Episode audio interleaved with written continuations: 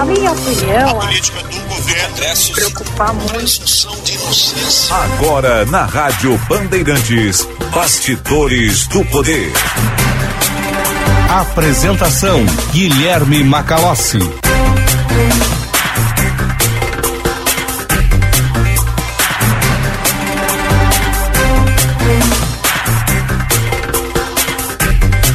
14 horas, eu sou Guilherme Macalossi, vai começando aqui nas ondas da Rádio Bandeirantes, mais uma edição do Bastidores do Poder. Você nos acompanha pelo sinal FM 94.9, pelo aplicativo Band Rádios e Band Play e canal no YouTube Band RS.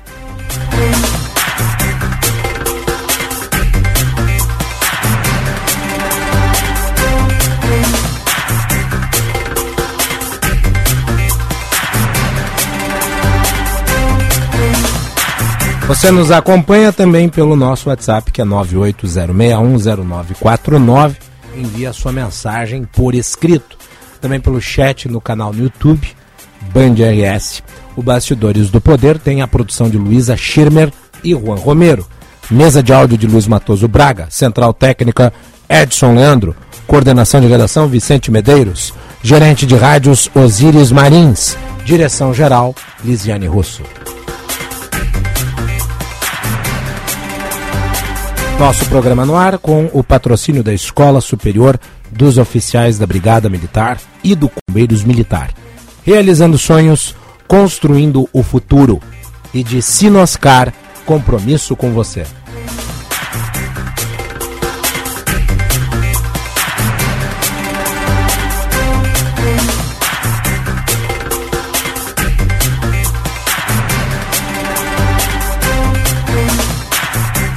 Agora 14 horas e 2 minutos, a hora certa para o Hotel Express Rodoviária.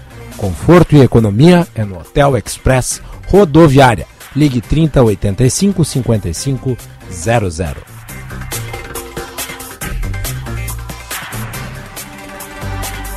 Muito bem, Bastidores do Poder de hoje continua repercutindo a eleição 2022 os desdobramentos, movimentação dos candidatos à presidência da República e também ao governo do Estado nesse segundo turno, a busca dos apoios. Né? Os primeiros dias são sempre muito destinados a angariar né, apoios, novos aliados políticos, e é o que Lula e Bolsonaro vêm fazendo até aqui.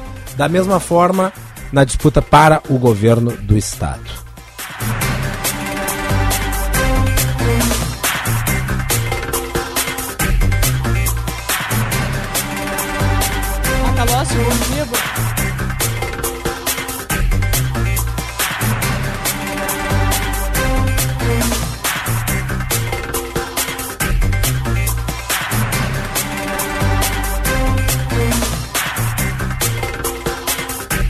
Muito bem. E vamos começar o programa falando, obviamente, sobre uh, os apoios políticos que estão sendo feitos aí nesse início de segundo turno o Fernando Henrique Cardoso, ex-presidente da República, declarou apoio a Lula no segundo turno das eleições. Luísa Schirmer, os detalhes do apoio do ex-presidente FHC.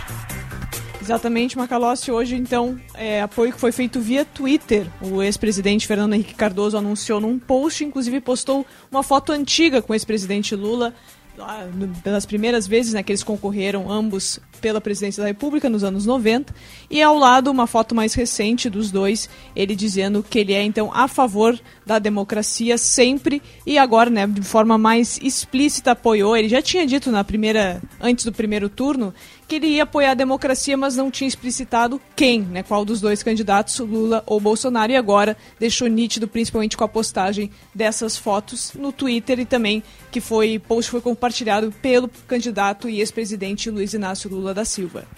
Muito bem. E a Simone Tebet se reúne com Lula e deve anunciar apoio ao petista também nessa tarde. Uhum.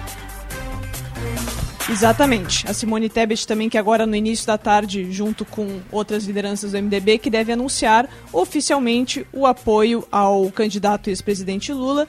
Ela que também já vinha dando sinais de que está a favor de quem é a favor da democracia, mas também não tinha deixado explícito, ainda não deixou, mas tudo indica então que agora vai ser mais inclinada a apoiar a candidatura do PT. Vamos ver agora, né, Macalossi, lembrando que o Lula também já tem o apoio do PDT, principalmente né, do, do, partido do Ciro Gomes, embora o vídeo de ontem muitas pessoas estejam comentando, Ciro Gomes não mencionou o nome do Lula em nenhum momento, mas disse que suporta, né, apoia a decisão do partido, e agora então com o apoio da Simone Tebet, o Lula vai cumprindo o principal objetivo dele, que é justamente mirar as, os eleitores de Lula, de Lula, perdão, de Simone e de Ciro no primeiro turno. E agora para o segundo turno. Bom, o... Uh o presidente Jair Bolsonaro, ele ontem costurou apoios com governadores dos estados. No caso, ele costurou apoios com os governadores de Minas Gerais, de São Paulo e do Rio de Janeiro, que são três dos principais colégios eleitorais do país. Ao passo em que Lula está recebendo os apoios de Ciro Gomes, que foi um apoio não tácito, mas um apoio meio maquiado no apoio do PDT, o apoio de Fernando Henrique Cardoso, que já era esperado, aliás, nesse comunicado do primeiro turno, em que Fernando Henrique faz menção à democracia, já se lia ali uma mensagem de apoio subjetivo ao ex-presidente Lula, e de Simone Tebet, que já havia sinalizado antes do resultado do segundo turno, antes do resultado do primeiro turno, o apoio a Lula num eventual segundo turno. Me parece, entretanto, que há mais consistência no conjunto de apoios que foram dados a Bolsonaro. E por que, que eu estou dizendo isso? Porque nós estamos a falar de três governadores de estados que são decisivos, sendo o principal foco de atenção Minas Gerais. Minas Gerais, em que Lula ganhou a eleição, mas em que Romeu Zema, que foi reeleito, ganhou no primeiro turno. E, portanto, torna-se um importante aliado e um importante buscador de votos para a campanha de Bolsonaro. Ao mesmo tempo, Bolsonaro parece, nesse segundo turno, ter encontrado uma força maior para fazer alianças políticas por conta do resultado, não apenas dele, que foi acima daquilo que os institutos de pesquisa apontavam, mas também pela vitória que obteve no Senado Federal e na Câmara dos Deputados. Tanto numa casa quanto na outra, o Bolsonaro conseguiu eleger muitos apoiadores. Então, apesar de ele ter tido menos votos que Lula no primeiro turno, a impressão que se deu é que Bolsonaro saiu maior, enquanto Lula que teve mais votos, saiu menor por conta da sua não vitória no primeiro turno. Tem mais um detalhe importante que precisa ser mencionado aqui. No jogo da política, a adesão maciça do eleitorado com base no apoio, ela não é sempre algo que se dá de maneira orgânica. Mas sem sombra de dúvidas, ter buscadores de votos, ter palanques devidamente estabelecidos em colégios eleitorais chaves são estratégias fundamentais na obtenção de votos numa eleição que tende a ser tão disputada no segundo turno. Por último, Bolsonaro tem uma diferença de votos em relação a Lula que é muito grande no Nordeste, mas ele conseguiu o apoio do ACM Neto na Bahia. E a Bahia é um estado-chave, porque é um dos principais colégios eleitorais do país. É improvável que Bolsonaro vire votos de Lula ali e ganha a eleição no segundo turno. Mas é possível, com o apoio do ACM Neto, que ele amplie o seu resultado.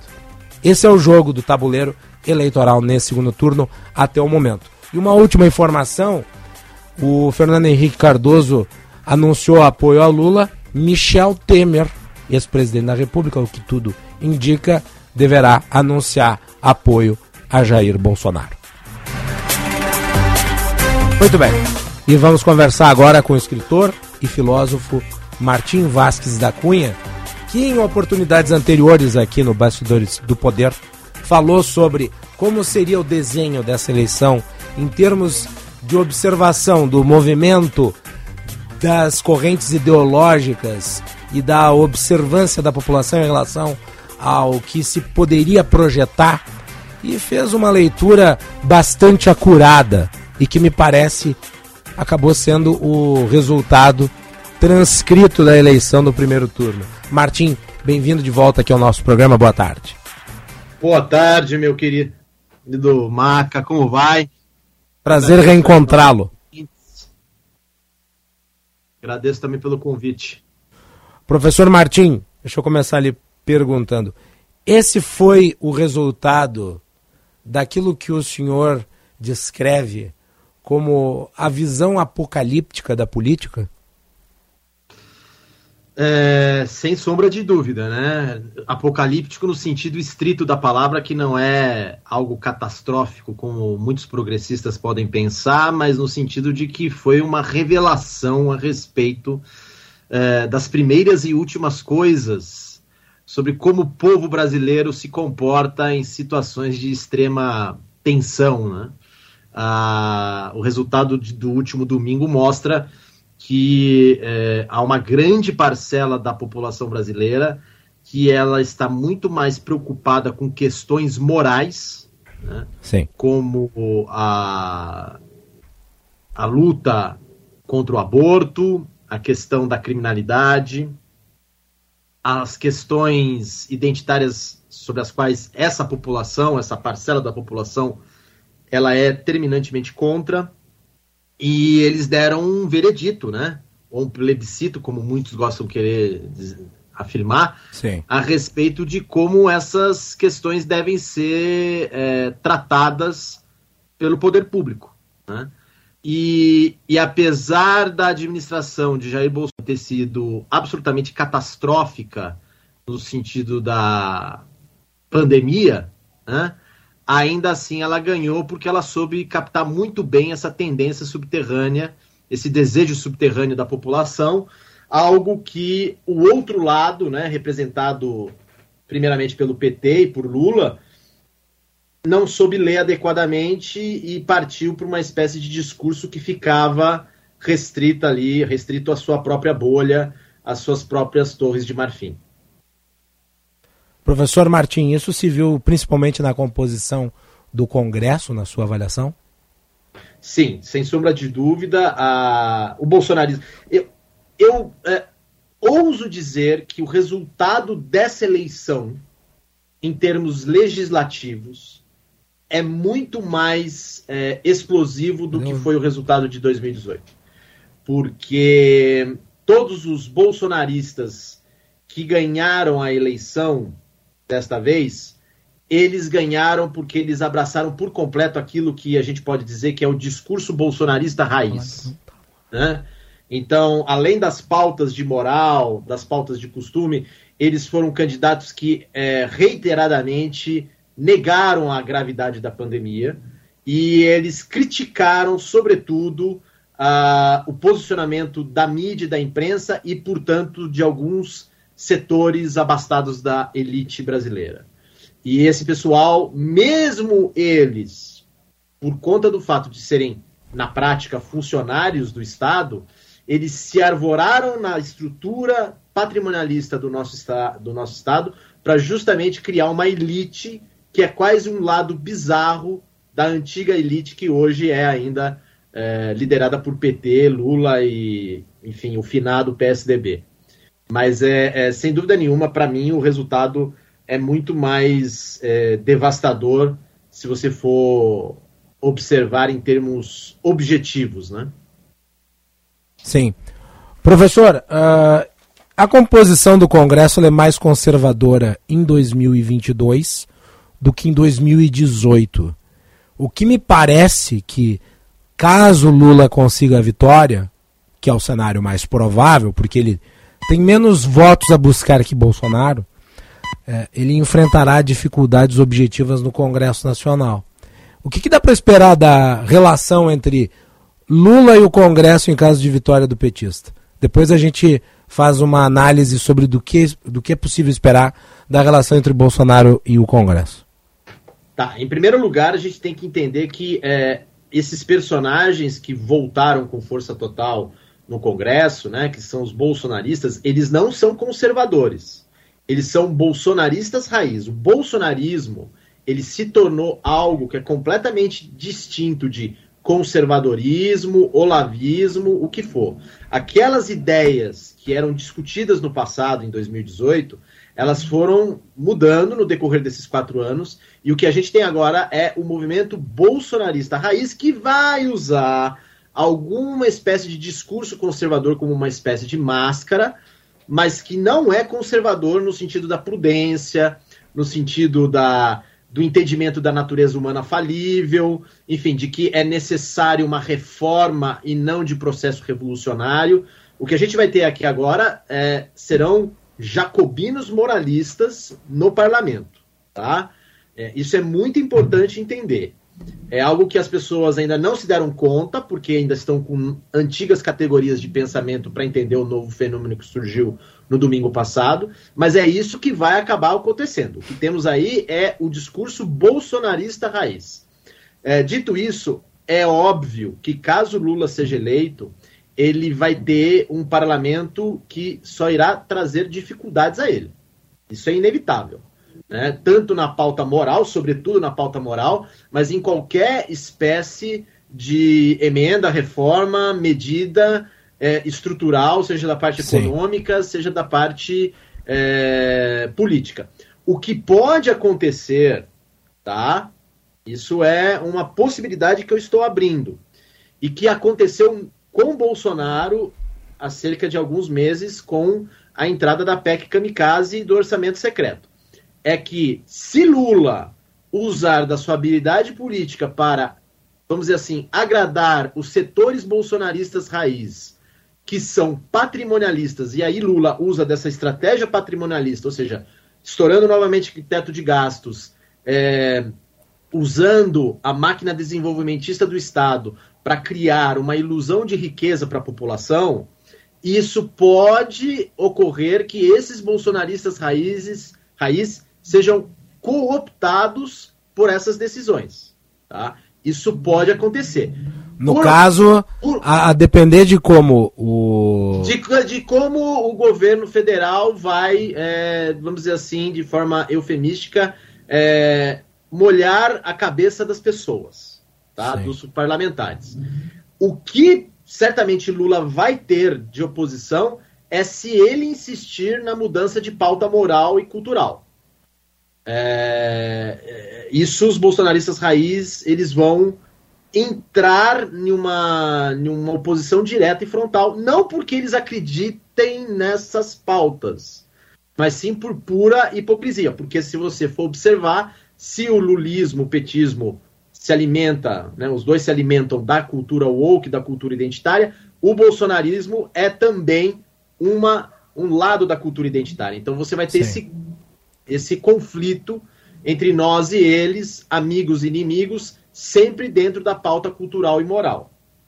Perfeito. Eu acho importante esse destaque que o senhor faz em relação a como a relação ela pode mudar com o Congresso Nacional a depender de como se der a pauta que o executivo apresentará. No caso de Lula, já no primeiro mandato dele, ele evitou pautas de caráter moral. Exatamente. Exatamente porque o perfil do Congresso é tradicionalmente conservador. E me parece que, independente do vitorioso em 2022, essa é a lógica que parece vai determinar o caminho dessa relação. Sim, é, é, que aí a gente tem que entender o seguinte: a, a, a, imprensa, os analistas, enfim, os especialistas, eles vão ficar falando de que ah, este governo, né, caso, vamos supor, uh, o Congresso, né, a gente não está nem falando da eventual vitória de Bolsonaro na sua reeleição, mas é, ah, o Congresso é conservador, o Congresso se tornou majoritariamente reacionário. Não. O que foi eleito nessa eleição aquilo que a gente chama de bolsonarismo raiz, que não tem nada a ver com conservadorismo, eu gostaria de frisar isso. O que ele é em sua natureza não é nem sequer populista. É uma natureza patrimonialista, ou seja, são deputados e senadores que eles vão usar da máquina pública para simplesmente eles transformar o país no, na extensão do quintal das suas casas. É a confusão entre a coisa privada e a res pública, a coisa pública. Então é muito provável que, como o PT também usou e abusou do patrimonialismo no passado, com mensalão e petrolão, que são fatos, não podem ser negados, Sim. é muito provável que o PT, pelo menos nas pautas políticas e econômicas, para justamente manter a economia rodando, é, o PT vai cooptar essas pessoas por meio do patrimonialismo e de medidas que vão agradar essas pessoas. Uh, e a relação de Lula e o Congresso, a relação de Bolsonaro e o Congresso? Me parece é... que com esse Congresso é mais fácil, mas há um instrumento que está sendo utilizado desde a segunda parte desse primeiro mandato de Bolsonaro que facilita as coisas, que é o orçamento secreto. Exatamente. É, só que é o seguinte: da mesma forma que a gente teve a surpresa com a, o retorno de deputados bolsonaristas raiz, porque a gente achou que devido à pandemia esse pessoal não ia ter mais credibilidade e blá blá blá blá. Na verdade, eles voltaram. O parlamento também teve uma melhora significativa da parte de esquerda. O MST tem sete representantes. Guilherme Bolos, ele foi o deputado mais votado em São Paulo. A Zambelli foi atrás, foi em seguida dele, mas Bolos foi. E Bolos tem o o, vamos dizer assim, o cacife simbólico de ser o herdeiro legítimo de Lula. Então, você tem é, no parlamento, na verdade, se. É é, é, é, na verdade, a gente tem o um parlamento cindido. Né? Esquece a questão proporcional exata. Você tem um parlamento cindido. Então, o Bolsonaro, da mesma maneira, ele vai ter problemas para é, implementar suas medidas caso for necessário. Só que como ele teve a PEC Kamikaze e o orçamento secreto, e vai ser coordenado pelo Arthur Lira, que vai ter, enfim... Que provavelmente é, será reeleito. Será o presidente da Câmara. Sim. Da Câmara. Então Isso. o que acontece? É muito provável que todo mundo fique agradado de uma maneira ou outra. Né? É, o que a gente está vendo aqui no Brasil, e é isso que incomoda nessa eleição, é que o povo é, eu não diria que foi ludibriado. Na verdade, o povo tem uma sabedoria moral inata. É que, infelizmente, as nossas elites elas não deram opção à população. Então a gente ficou entre a cruz e a, e a espada. É, o que acontece é o seguinte: o povo, na sua sabedoria moral, ele teve que escolher para pessoas que ele achou, acreditou que iriam ajudá-lo em um momento de extrema necessidade, como a gente está vivendo economicamente. Seja a classe pobre, seja a classe média, enfim, os ricos eu nem falo porque eles estão sempre ganhando. Né? Mas o, o fato é que o povo teve que fazer uma escolha moral muito difícil e optou por aquilo que na cabeça deles é o menos pior. Enquanto o PT e toda a elite já estabelecida no passado para eles é algo já conhecido e, portanto, muito mais digno de desconfiança. É, com esse julgamento, o bolsonarismo ganha uma sobrevida, sem dúvida nenhuma, poderosíssima, Sim. mas ao mesmo tempo, para que ele continue no poder pelos próximos quatro anos e até mesmo pelos próximos oito, seis, enfim, tudo leva a crer que o bolsonarismo veio para ficar, não foi um soluço fascista, como gostam de dizer. O bolsonarismo precisa apoiar, se apoiar cada vez mais na figura do presidente da República. O presidente da República ele vai ter meios é, excepcionais de impor a sua autoridade. Então, é muito provável que, se Bolsonaro for reeleito, ele vai ter que abusar desses meios de autoridade para manter o poder, para manter a sua né, autoridade, não estou falando algo assim, é, um pleonasmo, é, é, justamente isso, ele vai ter que usar da sua autoridade para manter a autoridade, e o que provavelmente nós vamos ver nos próximos anos é para o estabelecimento da ordem nacional, Jair Bolsonaro se, apro se aproximando, em termos históricos, de uma figura política muito próxima que foi Getúlio Vargas no, no Estado Novo. Ah, professor Martim, uh, claro. falando sobre os temas desse segundo turno, Nas redes sociais tem se discutido muito satanismo e maçonaria. Ah, O Carlos Andreasa escreveu um artigo muito interessante chamado Mamadeira de Capeta, em que ele aponta para o debate moral no segundo turno, que me parece eh, foi uma análise correta. Bolsonaro jogou uma isca e a campanha de Lula foi lá e mordeu. Ah, aham.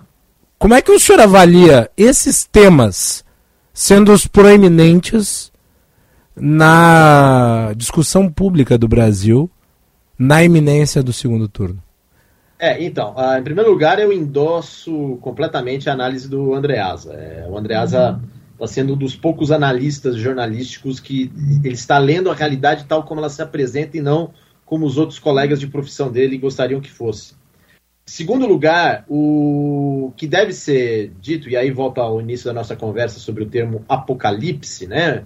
É que o- um dos pontos centrais dessa eleição, que infelizmente os comentaristas progressistas não entenderam, é que esta eleição está sendo movimentada por algo que se chama, que eu chamo, né, de imaginação apocalíptica. O que que é essa imaginação apocalíptica?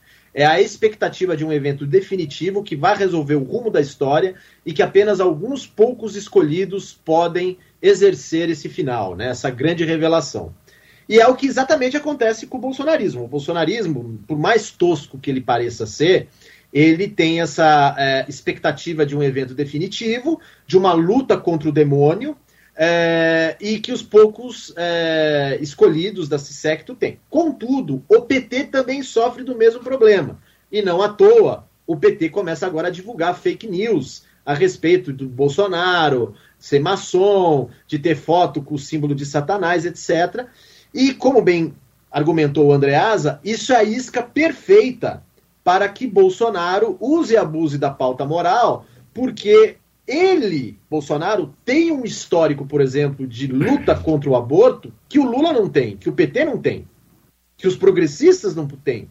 Então, o que vai acontecer pouco a pouco nessa reta final da eleição, né? Porque estamos na reta final, é, o segundo turno está aí. Apesar de que o segundo turno não é a continuação da eleição, é uma nova eleição. Isso é- são outras, outros 500. Sim. É, o que nós vamos ter é um escalonamento da violência retórica, que pode se traduzir numa violência factual, atual, política, e cada vez mais a gente vai ter essa retórica apocalíptica embalada por esse tipo de imaginação de uma luta contra o bem, do bem contra o mal, da ci- civilização contra a barbárie, e que vai Tanto de chegar um num lado quanto de que- outro. Como? Tanto de um lado quanto de outro. quanto de lado quanto o outro, e o que vai chegar no momento que na eleição vai ganhar quem manobra melhor essa imaginação apocalíptica. É, eu quero entender, é, eu entendo que até agora quem está na vantagem desse tipo de manobra de imaginação é Jair Bolsonaro e não o PT. E aí realmente eh, o PT mordeu a isca de algo sobre o qual ele não tem é, nenhum controle, nenhuma experiência, até porque na história do próprio PT ele não, ah, não entende o que é essa experiência é, religiosa, apesar de se alimentar dela, mesmo num discurso progressista. O presidente Jair Bolsonaro sempre foi muito vinculado à comunidade evangélica. E nesse início de segundo turno, André Janones e outros que estão ali atuando na campanha digital de Lula, estabelecendo essas conexões de Bolsonaro com a maçonaria. O senhor avalia que isso causa prejuízos efetivos a Bolsonaro? Não. Por quê? Não, porque a maçonaria é também alimentada por essa imaginação apocalíptica, sobre a qual eu falei. Aliás, toda a base da maçonaria é feita a respeito dos poucos eleitos que podem fazer o, né, trazer a fraternidade, a liberdade, a igualdade para a sociedade. É, mas não é apenas é, o encanto que Bolsonaro tem com os evangélicos. É, ele conseguiu fazer, graças à pessoa de Damares Alves, que agora é Foi senadora, eleita? É, eleita né, senadora. é, ela, é, ele conseguiu unir os evangélicos, os protestantes e os católicos. né? uma coisa é- são os católicos de esquerda que falam na TV e que estão lá na CNNB, CNNB é, e conversam com o Lula e tem políticas sociais. Outra coisa são os católicos conservadores que eles ficam no segredo, ficam quietinhos, né, que trabalham no miúdo. E esse pessoal tem ainda muita influência, muita influência. E eles se uniram com os protestantes batistas e os evangélicos. Certo. Tudo em torno disso que é um dos fundamentos da imaginação apocalíptica bolsonarista, que é a luta contra a cultura da morte, que é justamente a questão do aborto, das pautas identitárias, etc. O que é necessário entender, é, Maca, é o seguinte: o PT abraçou, junto com o PSOL, é, PCdoB, enfim, esses, é, essas dinâmicas da esquerda, eles abraçaram por completo a cultura identitária. E a cultura identitária é um tipo de pensamento que se autodestrói. Sim. O bolsonarismo aproveita essa autodestruição para criar a sua cultura identitária própria. A sua cultura identitária, mas que é contra uma cultura da morte, sobre a qual essa cultura woke da esquerda não tem nenhuma forma de escape, porque a cultura woke da esquerda é uma cultura de hipocrisia, enquanto a cultura identitária do bolsonarismo, ela tem algo que a da esquerda não tem, que é o seguinte: eles estão ali no risco. Eles têm alma, eles são aquilo que o Nassim Taleb chama de minoria intransigente. E eles têm uma vantagem que o PT não soube ler. Eles ainda não foram cooptados por inteiro pelo status quo. O PT já foi. Então o que a gente está tendo agora aqui é uma luta entre um choque de visões entre as elites progressistas, que veem tudo de maneira técnica, fria, impessoal, e uma elite em ascensão bolsonarista que elas se aproveitam das pautas morais e dão o sangue por isso. É isso que os progressistas não conseguem ver. E é por isso que, é, até agora, Lula está em desvantagem. Sim. E Lula está em vantagem. Ah, perdão, é, Lula está em desvantagem e Bolsonaro está em, em vantagem. Uh, nós vimos ao mesmo tempo em que essa imaginação apocalíptica guiou a eleição o aniquilamento dos partidos de centro-esquerda e centro-direita. No caso aqui, principalmente PSDB, Novo e até mesmo movimentos que se originaram a partir do processo de impeachment, caso do MBL, que também não conseguiu crescer. Por que, que o centro não conseguiu produzir uma narrativa? Bem, vamos lá. É eu só tenho que fazer uma parte da sua observação. O MBL ele conseguiu se manter, o que é uma vitória dentro da atual situação. Ele teve um deputado que foi o Kim com o oitavo lugar e o Guto Zacarias, é, mas ele conseguiu se manter. Então não foi uma perda para o MBL, ainda mais dentro do cenário que se desenrola e com o fato de que o MBL assumiu um discurso é, nem Lula nem Bolsonaro que é um discurso que é, é, sai de todos os moldes pré-estabelecidos durante essa campanha.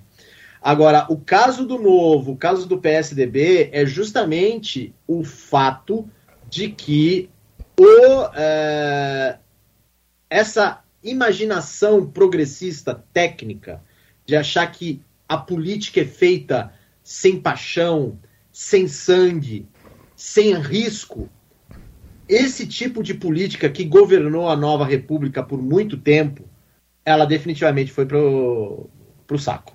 Né? Ela não existe mais. É preciso se adaptar de alguma forma, o que vai levar a possível é, é, ascensão de uma retórica devidamente apocalíptica e, portanto, uma, uma retórica muito mais agressiva. Tá? É, isso vai acontecer, não tem como, é inevitável. E tem uma coisa que a gente precisa entender, Guilherme, indo um pouquinho mais além, me permita aí me estender e tomar um pouco aí do tempo. É, a gente está, o Brasil, ele está dentro de um processo histórico mundial. Né? A gente está vendo isso na Europa. Sim. Né? A Itália. Na Hungria, na, na Hungria, Polônia, principalmente na Itália. Tá? É, é que a Itália é... é o caso mais recente, né? É.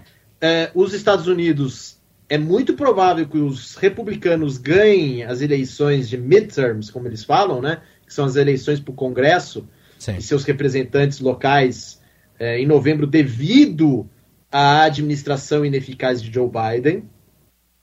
E, além disso, você tem um problema na Europa, é, que é um questionamento constante é, da função e da existência da União Europeia, né? E você tem o fortalecimento, ou pelo menos a, a permanência de governos autoritários como na Rússia, né? Que mesmo com a guerra da Ucrânia, Putin não está caindo e não dá mostras que vai largar o osso. Não.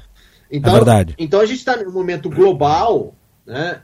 Que é, muitos historiadores, analistas estão querendo dizer que é igual a 1914, porque podem dar o prenúncio da Primeira Guerra Mundial, mas eu vejo muito semelhante, é, na verdade, aos eventos do século XVII, com as guerras civis inglesas especificamente. Aí você foi E- longe na história?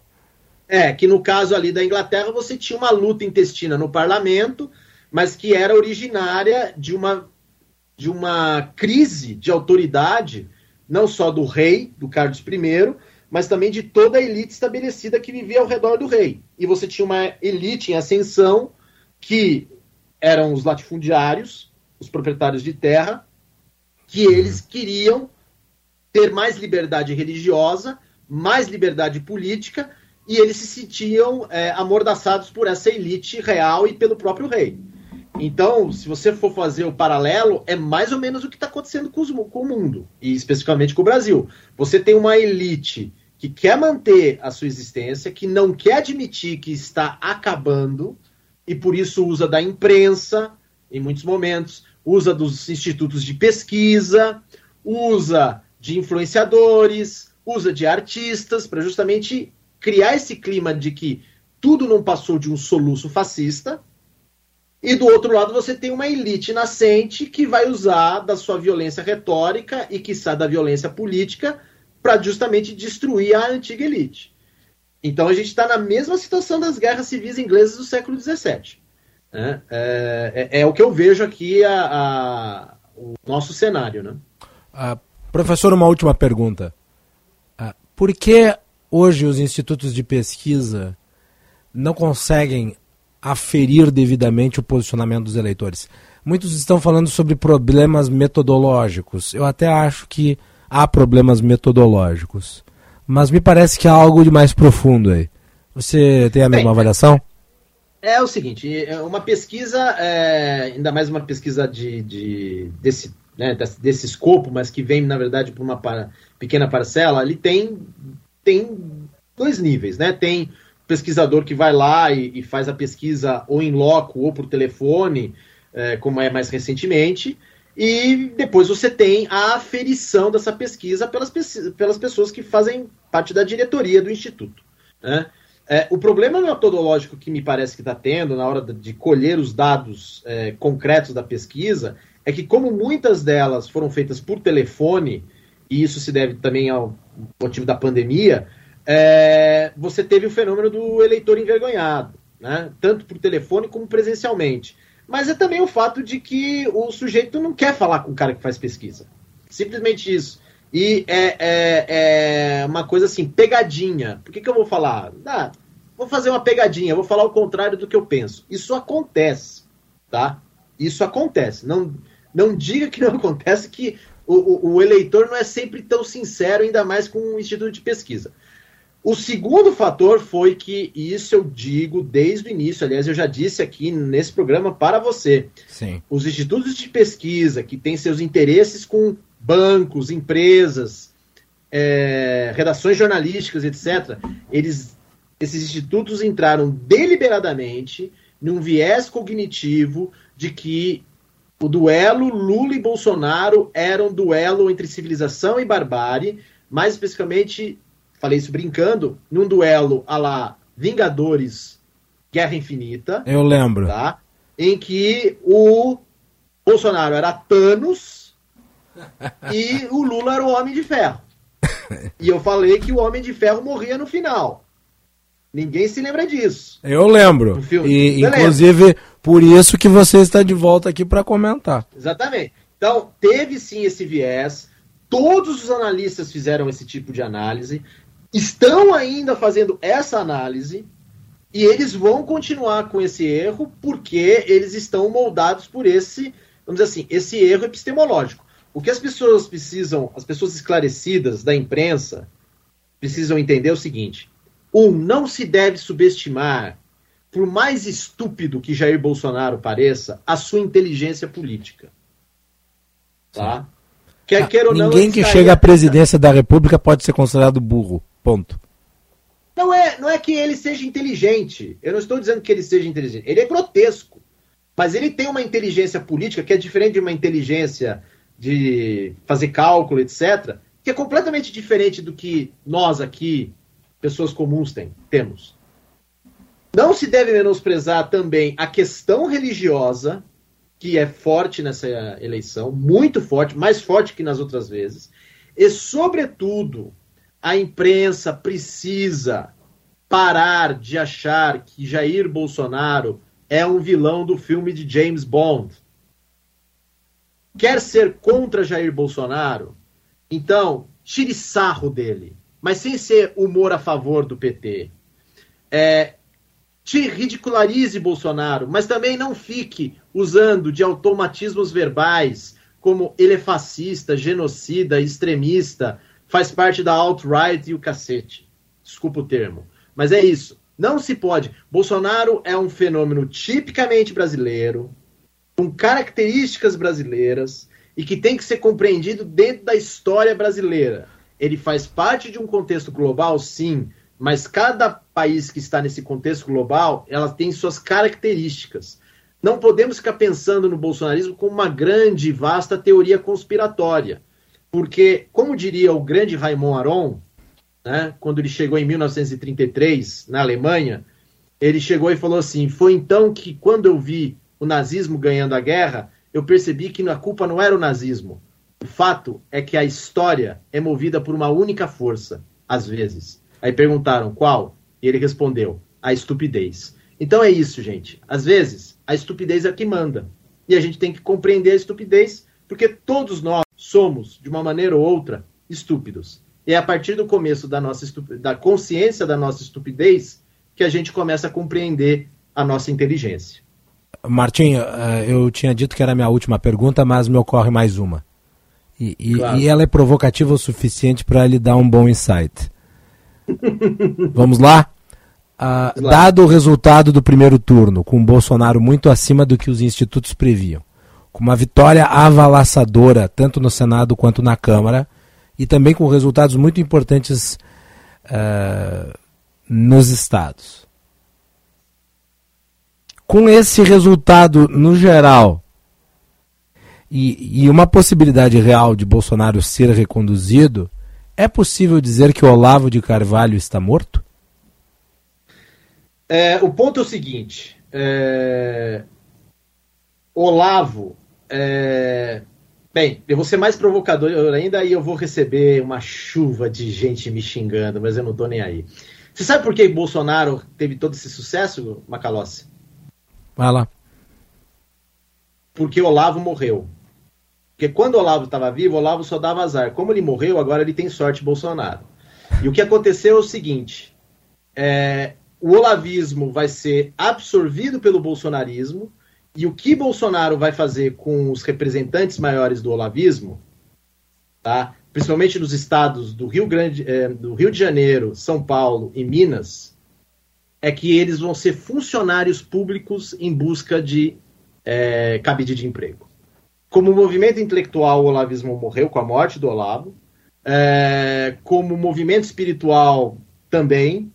E é isso que o olavismo é é, na verdade, um bando de gente é, almoçando e jantando um resto de um defunto que tem todo o dever de entrar para a história do Brasil, tem que ser estudado para entender o que aconteceu, mas é, que hoje em dia ele é apenas o fantasma da eleição passada. Muito bem. Martim Vasques, muito obrigado. Voltamos a conversar depois do segundo turno. Tá marcado. Ok. Muito bom. Obrigado, viu? Obrigado. Martim Vasques da Cunha, escritor, doutor em Ética e Filosofia Política, aqui no Bastidores do Poder. Sempre uma boa aula, uma boa reflexão. Vamos com o repórter Bandeirantes ao vivo. Repórter Bandeirantes é um oferecimento de Grupo Souza Lima. Eficiência em Segurança e Serviços. Repórter Bandeirantes. 2h45 está no ar o repórter Bandeirantes. O deputado federal mais votado do Brasil diz que se sente representado por Jair Bolsonaro e por isso está ao lado do presidente. Aos 26 anos, Nicolas Ferreira teve quase um milhão e meio de votos pelo PL de Minas Gerais. Formado em Direito e atualmente vereador em Belo Horizonte, ele se define como cristão, conservador e defensor da família. Em entrevista a José Luiz da Atena na rádio Bandeirantes, o deputado eleito falou da identificação com Bolsonaro. Escolhi o PL por conta da, da minha identificação com o presidente Bolsonaro. É, acredito que ele me representa. Eu sempre deixo isso bem claro, que eu não concordo 100% com ninguém. A única pessoa que eu concordo 100% é, é Jesus Cristo. Mas eu acredito que é, pior do que uma decisão é, mal feita é não tomar uma. Então eu não quero ficar indeciso, né? não quero deixar de tomar minha decisão e acredito que o presidente Bolsonaro seja essa a melhor decisão por isso estive é, ao lado dele, estou ao lado dele e por isso também escolhi é, o partido PL para poder ter essa identificação com o meu eleitor. Outra novidade na Câmara dos Deputados na próxima legislatura será Érica Hilton, do PSOL de São Paulo. Com mais de 250 mil votos, ela é a primeira candidata trans eleita para representar o Estado em Brasília. A futura deputada conquistou um cargo político pela primeira vez em 2018 na Assembleia Legislativa como co-deputada estadual por um mandato coletivo. Apoiadora de Lula, Érica Hilton defendeu que no segundo turno o candidato amplie o diálogo com setores da sociedade resistentes ao PT. Nós temos que expandir o nosso canal de diálogo, conversar com os conservadores, conversar com os religiosos, conseguir falar para além daquelas pessoas que estão na nossa bolha. E eu acho que esse é o desafio que nós temos, eu diria, enquanto sociedade democrática, enquanto pessoas que acreditam no Estado democrático de direito, que está para além de um espectro político, que é conseguir dialogar com as pessoas que estão do lado de lá, combater as fake news, combater as mentiras e propor um modelo de país que enfrente a fome, a pobreza, a miséria, o desemprego, o orçamento secreto, a flexibilização de armas no nosso país, porque essas têm que ser a nossa prioridade. Agora são 12h47. O negócio é o seguinte: a solução completa para o seu negócio é a Souza Lima. E com a Souza Lima, o negócio é inovação. E aqui não tem esse negócio de ser tudo igual, não. As soluções são sob medida, de segurança, limpeza e outros serviços. E é um ótimo negócio em valores, sempre alinhado aos valores do seu negócio. E esse negócio de terceirização deixa que a gente resolve. O nosso negócio é fazer o seu negócio melhor. Negócio fechado? Grupo Souza Lima. Soluções completas para o seu negócio. É Copa. Pode apostar. Pode apostar. Na Bandeirantes. Oferecimento Sorridentes. Tudo para você cuidar da sua saúde bucal está na Sorridentes. Sorriso de primeira e de verdade. Filco tem coisas que só Filco faz para você. Esfeie, a água mineral rara para quem tem sede de saúde. A única com pH 10 e vanádio. Pixbet, o saque mais rápido do mundo. Essa é do Brasil. Pode apostar. Votomassa, se tem acaba bem. Visa, uma rede que trabalha para te oferecer mais. GRI, ar-condicionado inverter é GRI, maior fabricante de ar-condicionados do mundo. E Euro 17 Crédito, o seu correspondente bancário. euro17.com.br. Pode apostar em Hakim Ziyech. Após a troca no comando técnico da seleção, o craque marroquino está de volta ao time. Aos 29 anos de idade, o meio atacante do Chelsea quer transformar a sua equipe, que enfrentará Croácia e Bélgica na fase de grupos, na grande zebra no Catar em 2022.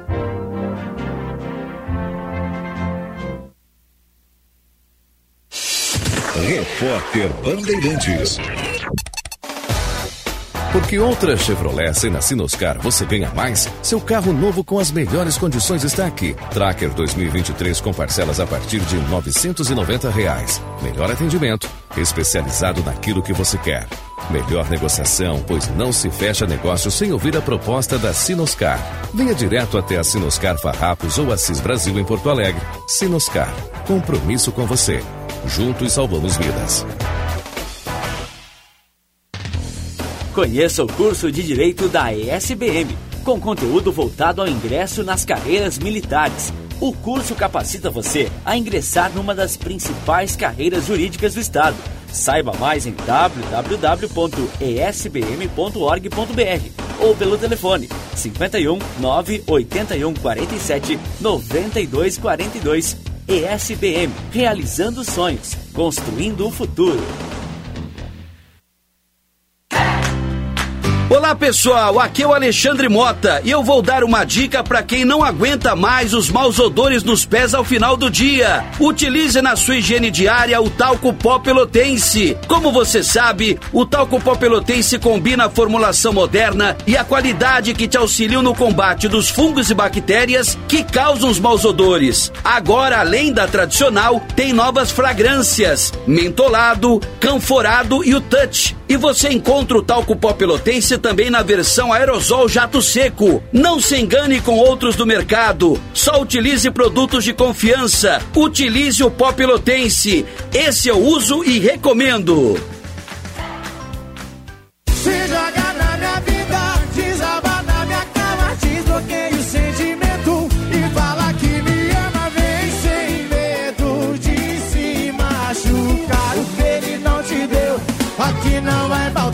Rudan e Rafael, a nova promessa da música sertaneja. Você está ouvindo? Desbloqueia o sentimento. Rudan e Rafael, com participação de Diego e Arnaldo. O lançamento Estamina Musical. Olhar para si ainda é uma das melhores formas de prevenir o câncer de mama. Realize o autoexame e não deixe de buscar acompanhamento médico. Assim você tem uma avaliação precisa sobre o funcionamento do seu corpo e de como proceder no seu autocuidado. Outubro Rosa Unimed. Prevenção em todas as cores. Cuidar da saúde é um hábito para o ano inteiro.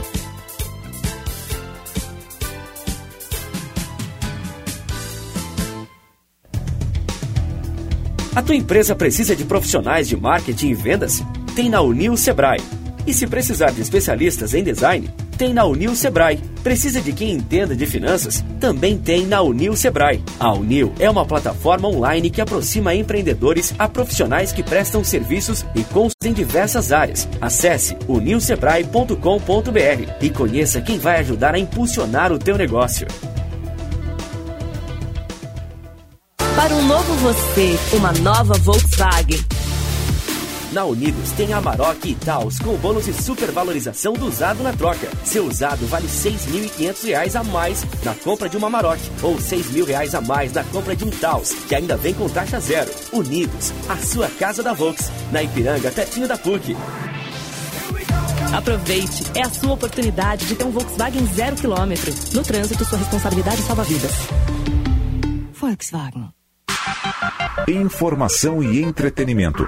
Prestação de serviço sempre presente. Rádio Bandeirantes.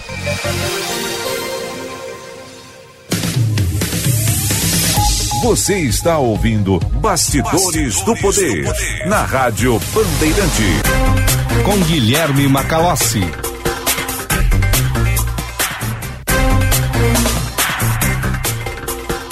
Quatorze horas e 53 minutos.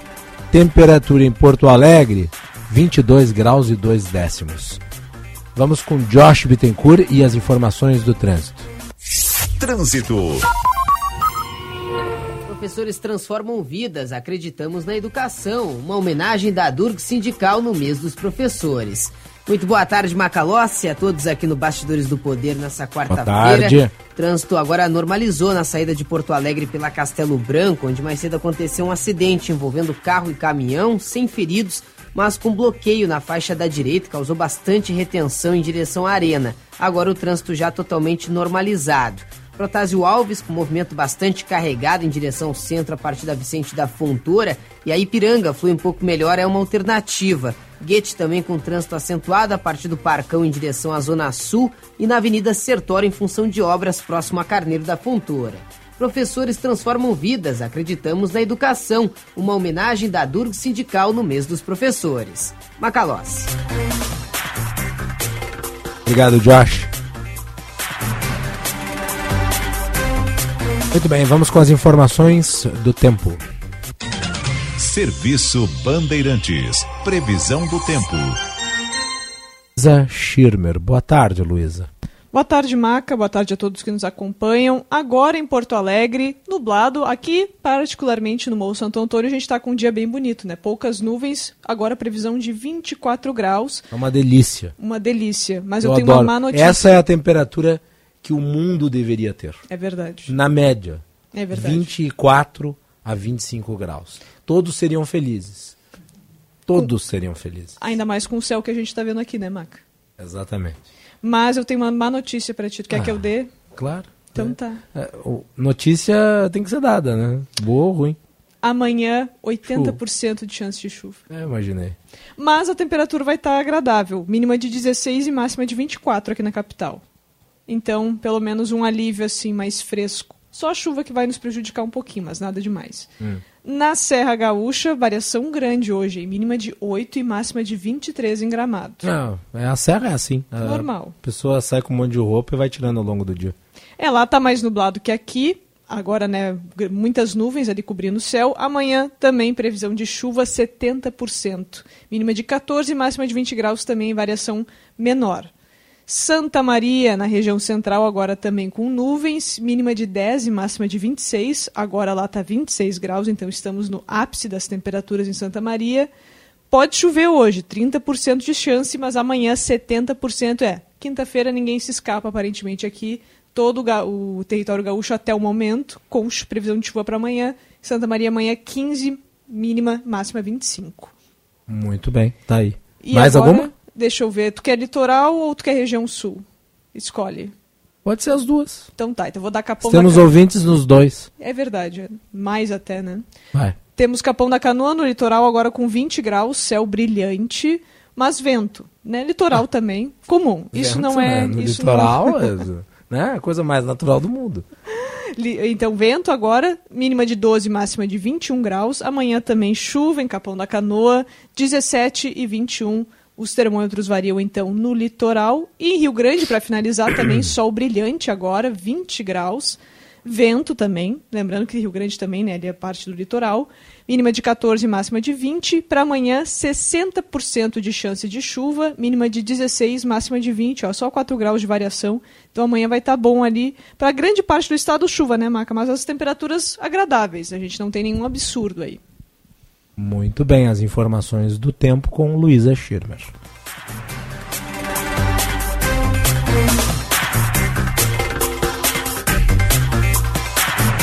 Vamos aqui a uma rápida sessão de interatividade. Vamos lá.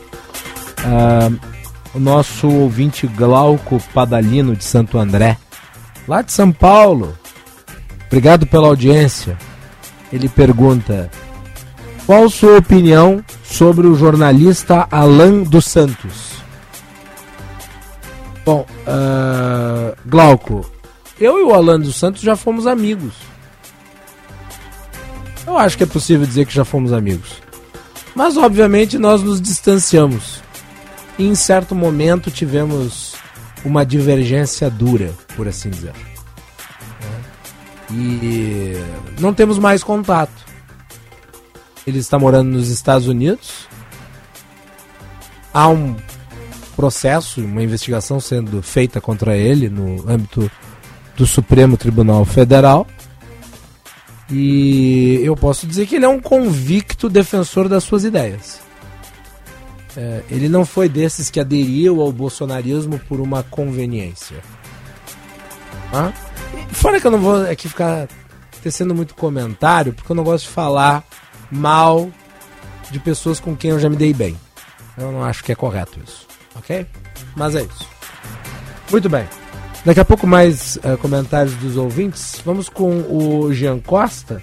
Jean Costa está na mostra do SESI com arroba ciência, que discute ciência, tecnologia e os desafios da educação. Tem muita coisa legal acontecendo lá na mostra do SESI e o Jean Costa está conosco para dizer o que, que tem por lá. Boa tarde, Jean Costa. Boa tarde, Macalote, tudo bem? Boa tarde a todos. Olha, Maca, eu vou te dizer, tá? Eu tô com 25 anos, daqui a alguns dias eu faço 26, mas eu tô com o meu espírito de ensino fundamental e espírito, de ensino médio resgatado. Eu explico o porquê agora para o nosso ouvinte e espectador. Tem muita inovação voltada ao ensino aqui no pavilhão, do qual estou falando nesse momento, da quarta mostra do SESI Consciência, onde são esperados ao longo desses dois dias de evento 20 mil pessoas passando por aqui, viu? E são projetos voltados desde a área da ciência, como bem diz o nome da mostra, a questões voltadas à engenharia, tecnologia, inovação como um todo, até mesmo engenharia e indústria. São pontos aqui, especialmente desses projetos, dos estudantes de ensino fundamental, médio e também do EJA, que chamam muita atenção. Projetos surgem nessas escolas acabam vindo à tona e, consequentemente, no futuro, é, com eles levando adiante ou permanecendo na escola, seguindo como uma espécie de legado, conforme os próprios alunos explicaram por aqui, esses projetos acabam ganhando uma segunda mão. O que, que seria essa segunda mão? O interessado vem de fora, acaba investindo e, consequentemente, esse projeto acaba expandindo, tornando até mesmo esses alunos, quem sabe, empreendedores no futuro. Mas, Macalossi, fugindo um pouquinho desse ponto, é, falando um pouco das dos atrativos por aqui, eu até agora há pouco estava circulando em uma delas, que é diz respeito ao Escape Room, que é uma sala voltada justamente a descobrir algumas coisas com suporte tecnológico. Você tem que sair dessa sala de uma certa maneira, descobrindo charadas envolvendo a tecnologia. É uma situação muito bacana que eu acabei conhecendo por aqui e daqui a pouco também a gente vai expandir isso sobre esse tema no Happy Hour. Antes, falando um pouco da amostra, que está apresentando cerca de 170 projetos desenvolvidos pelos estudantes de ensino médio do SESI, além das turmas de educação de jovens e adultos e do programa de contraturno.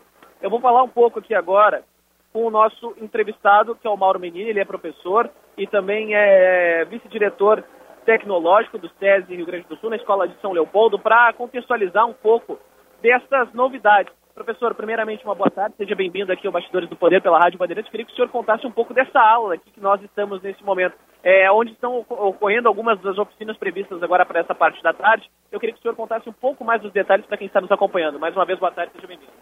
Então, boa tarde a todos os ouvintes. É, aqui nós estamos no SESI Consciência, né, no Espaço Maker, composto por quatro salas, em que trazem essa proposta uh, que está incorporada à nossa metodologia, né, dentro de uma aprendizagem baseada em projetos.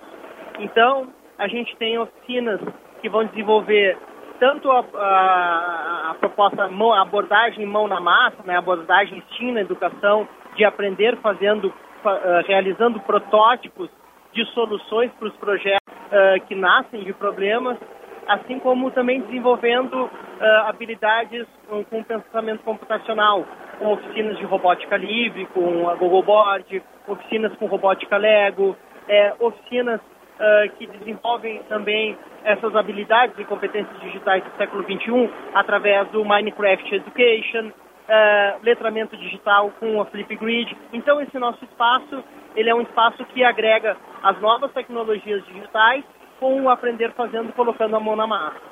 E agora, professor, quão é, fundamental isso é para o desenvolvimento deste aluno, seja ele do quinto ano, por exemplo, até mesmo de anos anteriores, bem como destes que estão no ensino médio, já pensando no ensino superior futuramente? Ah, é imprescindível que uh, para o século XXI esse futuro, essa nova geração desenvolva habilidades socioemocionais. Então, essas tecnologias elas vêm como ferramentas de ensino justamente para potencializar a aprendizagem deles no desenvolvimento dessas competências, que é saber, saber trabalhar em equipe, cooperar, saber acessar as, a, as redes, saber utilizar essas ferramentas de forma crítica e criativa para se tornar um novo cidadão para o século XXI. E muitos dos alunos falaram né, sobre essa questão da coletividade.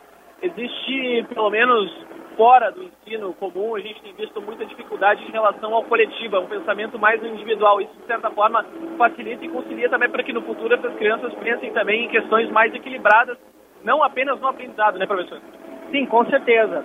É, dentro dos programas de educação é, do SESI Rio Grande do Sul, é, o trabalho em grupo é fundamental. Todos os programas adotam a metodologia que parte de uma situação-problema, e justamente dessa situação-problema é discutido uma formação de grupo que vai pensar em conjunto essa solução e vai ter todo um processo de aprendizagem, né, de uh, investigação para buscar essa solução do problema, trabalhando justamente em equipe, em grupo, né, e elaborando essas soluções. Perfeito. Professor, ainda um outro ponto que o senhor mencionava anteriormente aqui nos bastidores, que o senhor é vice-diretor tecnológico, né, dentro do SESI no Rio Grande do Sul, na Escola de São Leopoldo. Qual é a função por trás disso? É a, coordena é a coordenação de todo o setor envolvendo a escola? Sim, em parte é. O, vice-diretor tecnológico uh, das escolas SESI, da rede de ensino médio, ele vem de uma proposta muito próxima. Há um exemplo que eu vou dar aqui: existe um orientador pedagógico que pensa né, o currículo escolar, o plano de estudos, o plano político-pedagógico, e aí como é que isso é aplicado em sala de aula. A vice-direção tecnológica tem esse olhar de ver onde a tecnologia vai permear todo o plano de estudos, toda a aplicação do plano de aula e o desenvolvimento, justamente para os alunos uh, trabalharem, né, uma, desenvolverem essas aprendizagens pautadas no que o século XXI está pedindo, que é essa proximidade com a tecnologia. E tem toda a questão envolvendo o trabalho. A gente mencionava a situação voltada ao coletivo, agora há pouco eu estava observando aqui atrás algumas das oficinas, uma envolvendo o próprio Minecraft, né, o jogo, que acaba trabalhando esse lado coletivo, bem como a capacidade né, de desenvolvimento deste aluno nas escolas. Né. Dá para se fazer uma avaliação de uma forma geral hoje em dia do quanto esse processo acaba auxiliando os seus alunos desde o ensino básico até a chegada da reta final do ensino médio? Sim, é, é, é a, a hiperconectividade né, que essa nova geração vem, ela nos traz muitos desafios. Então, o que, que a gente percebe que trabalhar de forma colaborativa e interativa né, dentro da internet e aí através de uma ferramenta como o Minecraft que permite tu prototipar soluções, desenvolver mundos. Então, a gente vê que é, essas ferramentas tecnológicas educacionais elas vêm para justamente ampliar as possibilidades de aprendizagem né, e desenvolver mais e mais os nossos educandos. Perfeito. Macalós, conversei aqui com o vice-diretor tecnológico da escola SESI RS em São Leopoldo, Mauro Menini. Professor, parabéns pela iniciativa, parabéns pela amostra aqui, parabéns também pelos alunos. E eu deixo um recado final aqui para quem está nos ouvindo neste momento na Rádio Bandeirantes. Então, eu convido a todos que venham visitar a Mostra SESI Consciência 2022. Ela vem está aberta até amanhã, dia 6, das 9 da manhã às 20 horas, com oficinas, palestras, enfim, com uma programação extensa, falando, discutindo, pensando e fazendo educação. Bom, Macalossi, portanto, está feito o convite, lembrando, né, o Serviço Social da Indústria, o SESI, promovendo essa quarta edição, evento gratuito, e para quem está aqui, assim como eu, que está nessa faixa dos 25 aos 30 anos, está tentando relembrar alguns episódios da juventude, por assim dizer, escolar, tem muito evento aqui propondo um aprendizado que muita gente nem, vê, nem sempre tem, né, quando está cursando ensino fundamental ensino médio como um todo. Portanto, atrações voltadas ao ensino, voltado à área da ciência, voltado à área industrial, da área da engenharia, inclusive, também contribuindo para o profissionalizante adiante, né, para quem está saindo do ensino médio em especial. Eu vou ficar por aqui, Macalote, daqui a pouquinho volto com outros detalhes. Evento, lembrando, tem atividade até às 7 horas da noite, palestras, oficinas, encerra às 8 mas ainda assim dá para aproveitar bastante por aqui, viu? Até lá. Obrigado, Jean. 15 horas e 8 minutos, temperatura em Porto Alegre 22 graus. Lembrando que o Bastidores do Poder tem o patrocínio da Escola Superior dos Oficiais da Brigada Militar e do Corpo de Bombeiros Militar realizando sonhos, construindo o futuro. E Sinoscar, compromisso com você. 15 horas 9 minutos. A hora certa para o Hotel Express Rodoviária. Conforto e economia é no Hotel Express Rodoviária.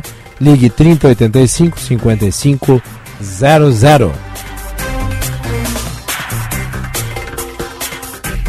Vamos para o intervalo.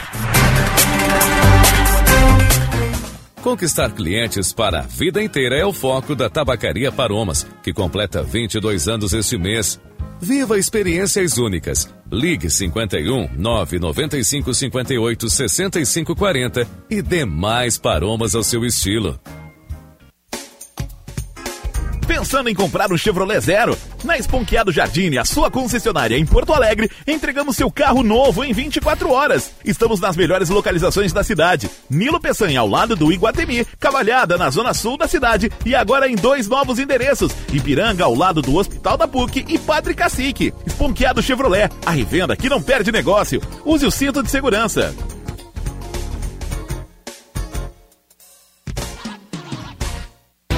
Minuto Simers. Nesse mês de setembro, o Simers reforça a importância da saúde mental e destaca o serviço Sim Saúde Mental com atendimento especializado e benefícios específicos aos associados e estudantes de medicina. Acesse o site www.simers.org.br. Simers. Defender os médicos é defender a saúde. Atenção engenheiros! A partir de agora, os titulares dos planos Sengi Unimed podem incluir nos seus planos dependentes de até 34 anos. Isso mesmo, os filhos e netos dos sócios de todas as categorias passam a gozar desse benefício exclusivo e diferenciado. Essa condição também é válida para novas associações. Mais informações no portal ou WhatsApp 3230 1650. Sindicato dos Engenheiros 80 anos. Nosso maior projeto é você. Atenção, fique atento. Beba água pura, muita água, livre de vírus e bactérias. Água sem cheiro, sem gosto, com importantes sais minerais, ideal para a sua saúde e de sua família. Purificadores e mineralizadores de água natural, gelada e alcalina, com ou sem ozônio é na WaterSul. Ligue o WaterSul 3231 4567. WaterSul, atenção total ao cliente 3231 4567. Visite o nosso site www.watersul.com.br. A gente nunca sabe quando um acidente ou uma emergência vai acontecer, em casa ou no trabalho. Por isso, ter um plano Transul com ambulâncias que estarão na sua porta em minutos é tão importante. Conheça os planos familiares e empresariais, a partir de R$ 49,90 por mês. Maior frota de emergência do sul do Brasil, 24 horas por dia. Ligue 0800 0090 192 ou acesse transul.com.br. Quer curtir todos os lances da Copa na arquibancada mais conectada do Brasil? Com a Claro Net Virtua, você tem banda larga com ultra velocidade de 350 MB por apenas R$ 94,90 por mês no combo. É isso aí, só R$ 94,90 por mês. E tem mais, você ainda concorre a viagens com tudo incluso para assistir aos jogos no Catar. É a promo, tá na Claro, tá na Copa. Ligue para 0800 720 1234 e aproveite. Consulte condições de aquisição.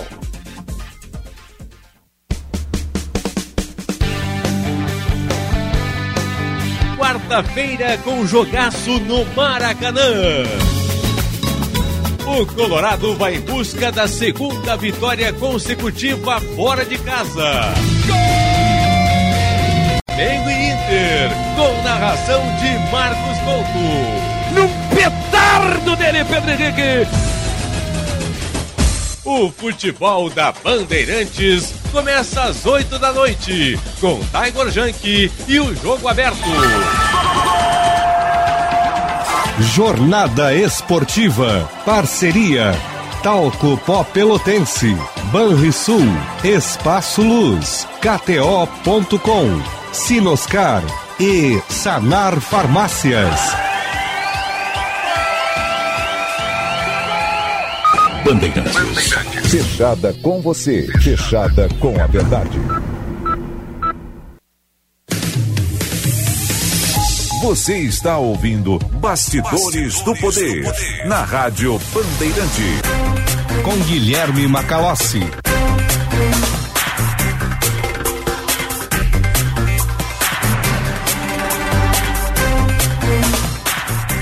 Quinze 14.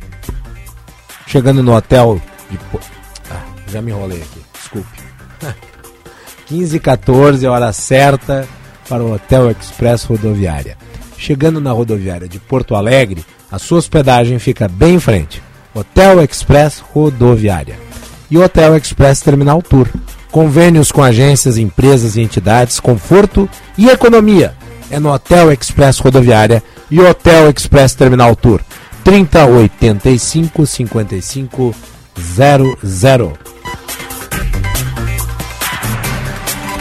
Bastidores do Poder tem o patrocínio da Escola Superior dos Oficiais, da Brigada Militar e do Corpo de Bombeiros Militar, realizando sonhos, construindo o futuro. E de Sinoscar, compromisso com você. Atenção, fique atento. Beba água pura, muita água, livre de vírus e bactérias. Aliás, hoje eu tomei o rouco. Eu tô tomando muita água, seguindo aqui o conselho da WaterSul. Água sem cheiro, sem gostos, com importantes sais minerais, ideal para sua saúde e de sua família. Purificadores e mineralizadores de água natural, gelada e alcalina, com ou sem ozônio na WaterSul. Ligue o WaterSul 3231 4567. WaterSul, atenção total ao cliente 3231 4567. Visite o site www.watersul.com.br.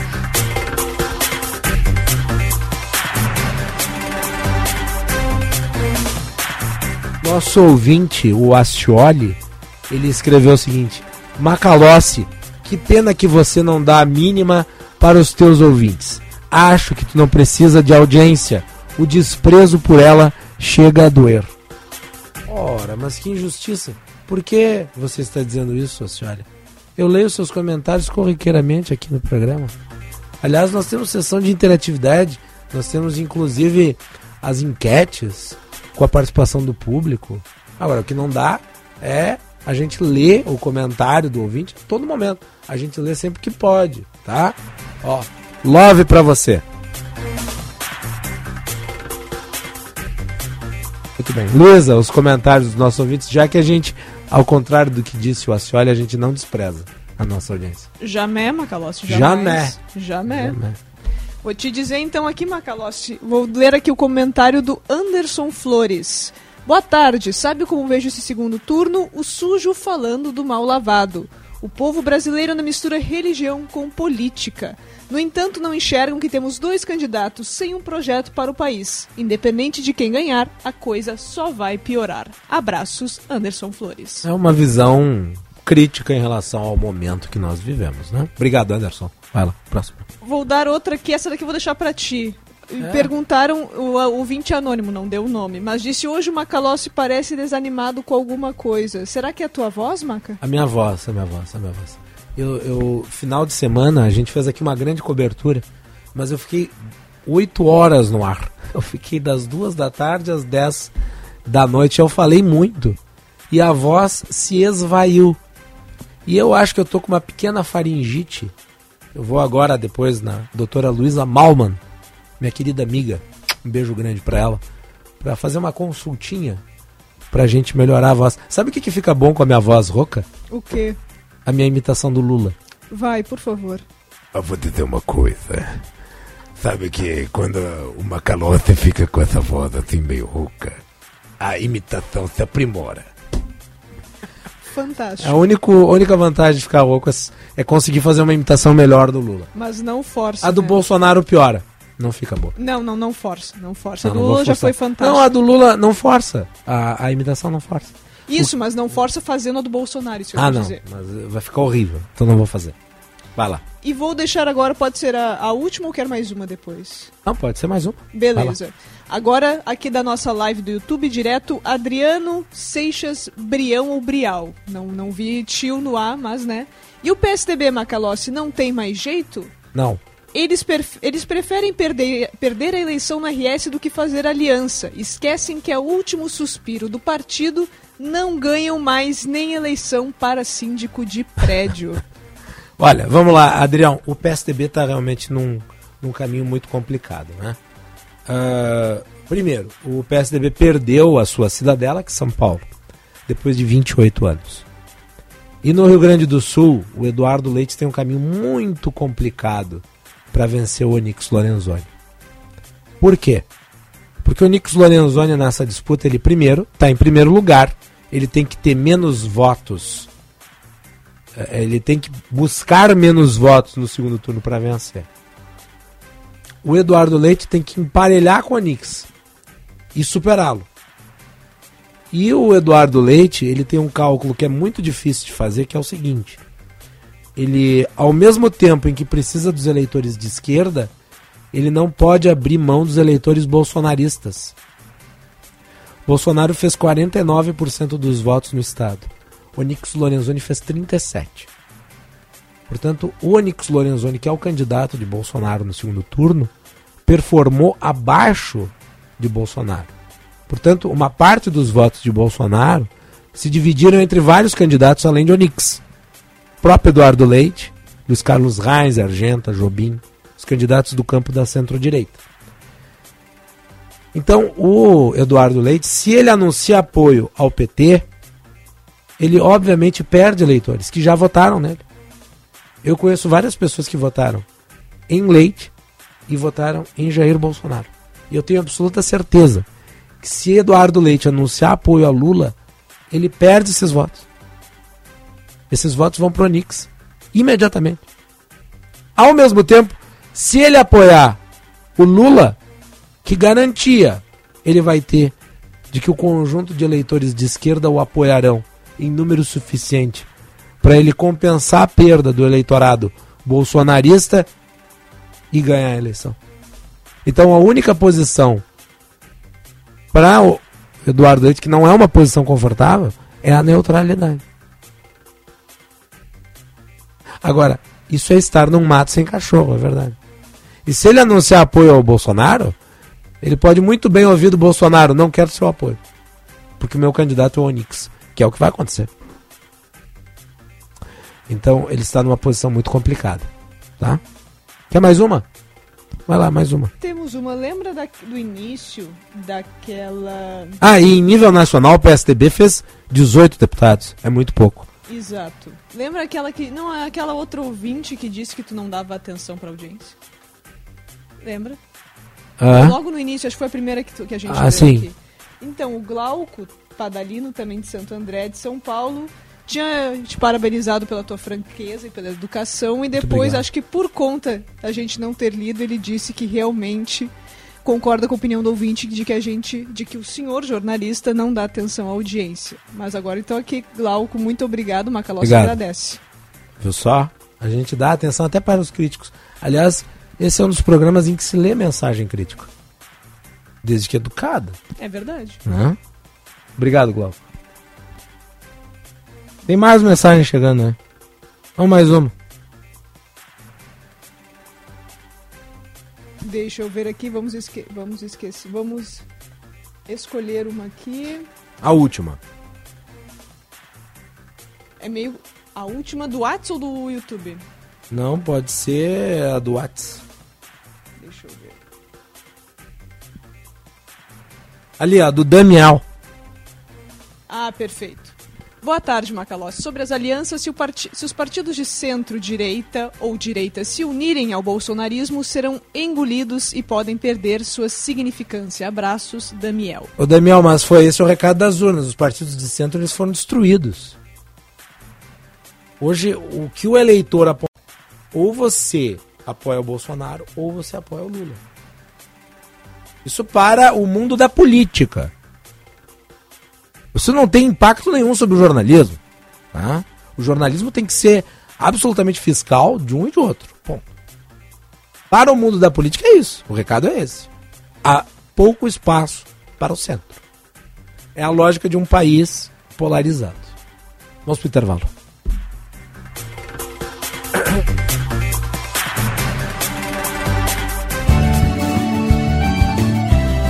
Agronotícias com Eduarda Oliveira. Elaborar estratégias para atender as demandas de agricultores e público em geral interessados na criação de abelhas. Este foi um dos objetivos de uma capacitação sobre apicultura realizada em Marques de Souza. Dividida em duas etapas, uma teórica realizada no CTG Caminhos da Serra e uma prática na agroindústria Favo de Mel.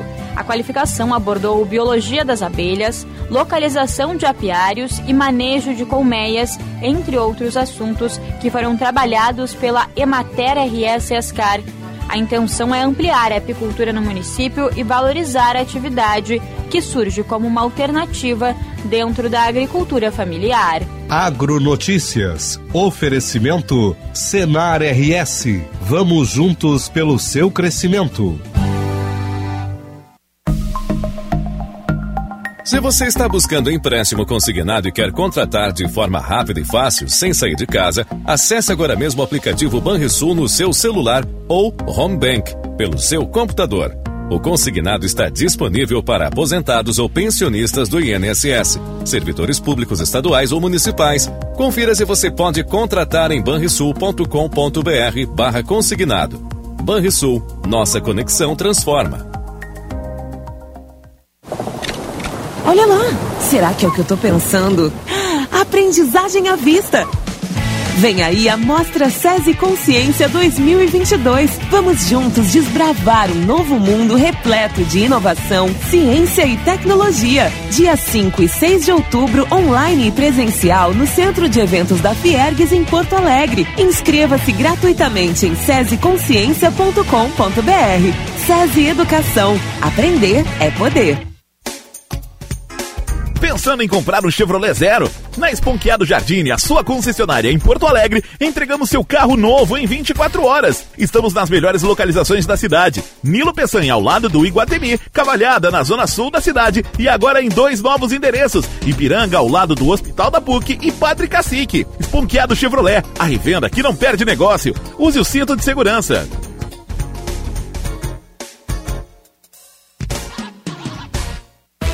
Neste mês, aproveite a clínica de serviços Chevrolet para cuidar do seu carro, fazendo um check-up gratuito de 30 itens. E ainda confira ofertas como estas. Kit instalado correia dentada e tensionador, 3 vezes de 111 reais. Kit instalado pastilha de freio, 3 vezes de 66 reais e 33 centavos. Acesse chevrolet.com.br. Busque por ofertas de serviços e agende. Juntos salvamos vidas. Quer construir ou reformar com qualidade e economia? Venha na FAC.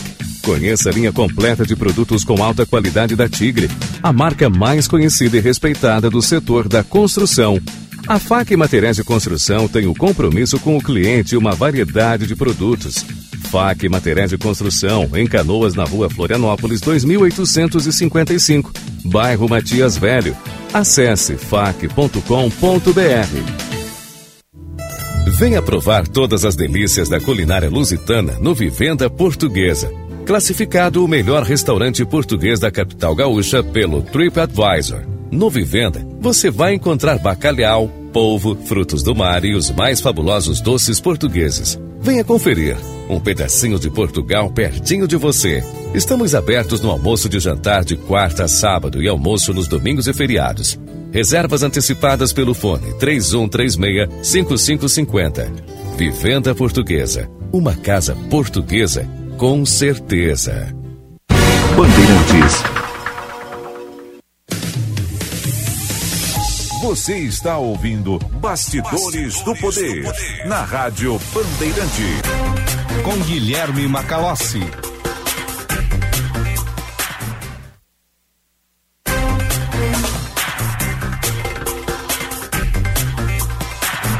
15 horas 28 minutos.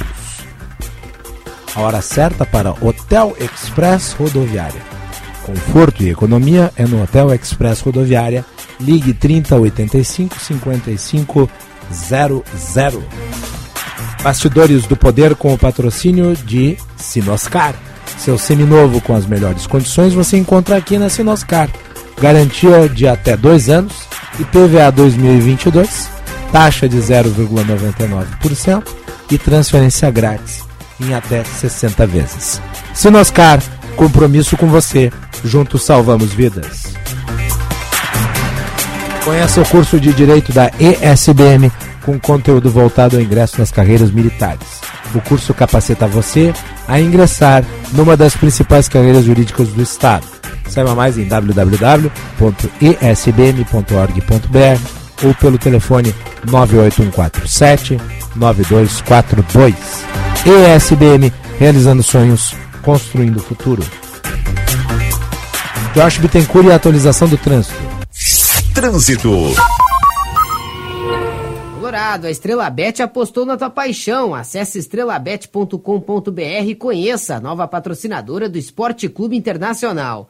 Tem acidente agora envolvendo carro e moto na Avenida Sertório com a Ceará, na zona norte da capital. O motociclista ficou ferido e já sendo atendido pelo SAMU. A IPTC também foi acionada, tem bloqueio parcial nesse trecho, bastante congestionamento agora pela Ceará, já afetando a trincheira para quem acessa a capital pela região do aeroporto. Na Zona Sul tem um serviço de manutenção da CE, com bloqueio parcial também na Cavalhada, no cruzamento com a Vicente Monteja. Colorado, a Estrela Bet apostou na tua paixão. Acesse estrelabet.com.br e conheça a nova patrocinadora do Esporte Clube Internacional. Macalós.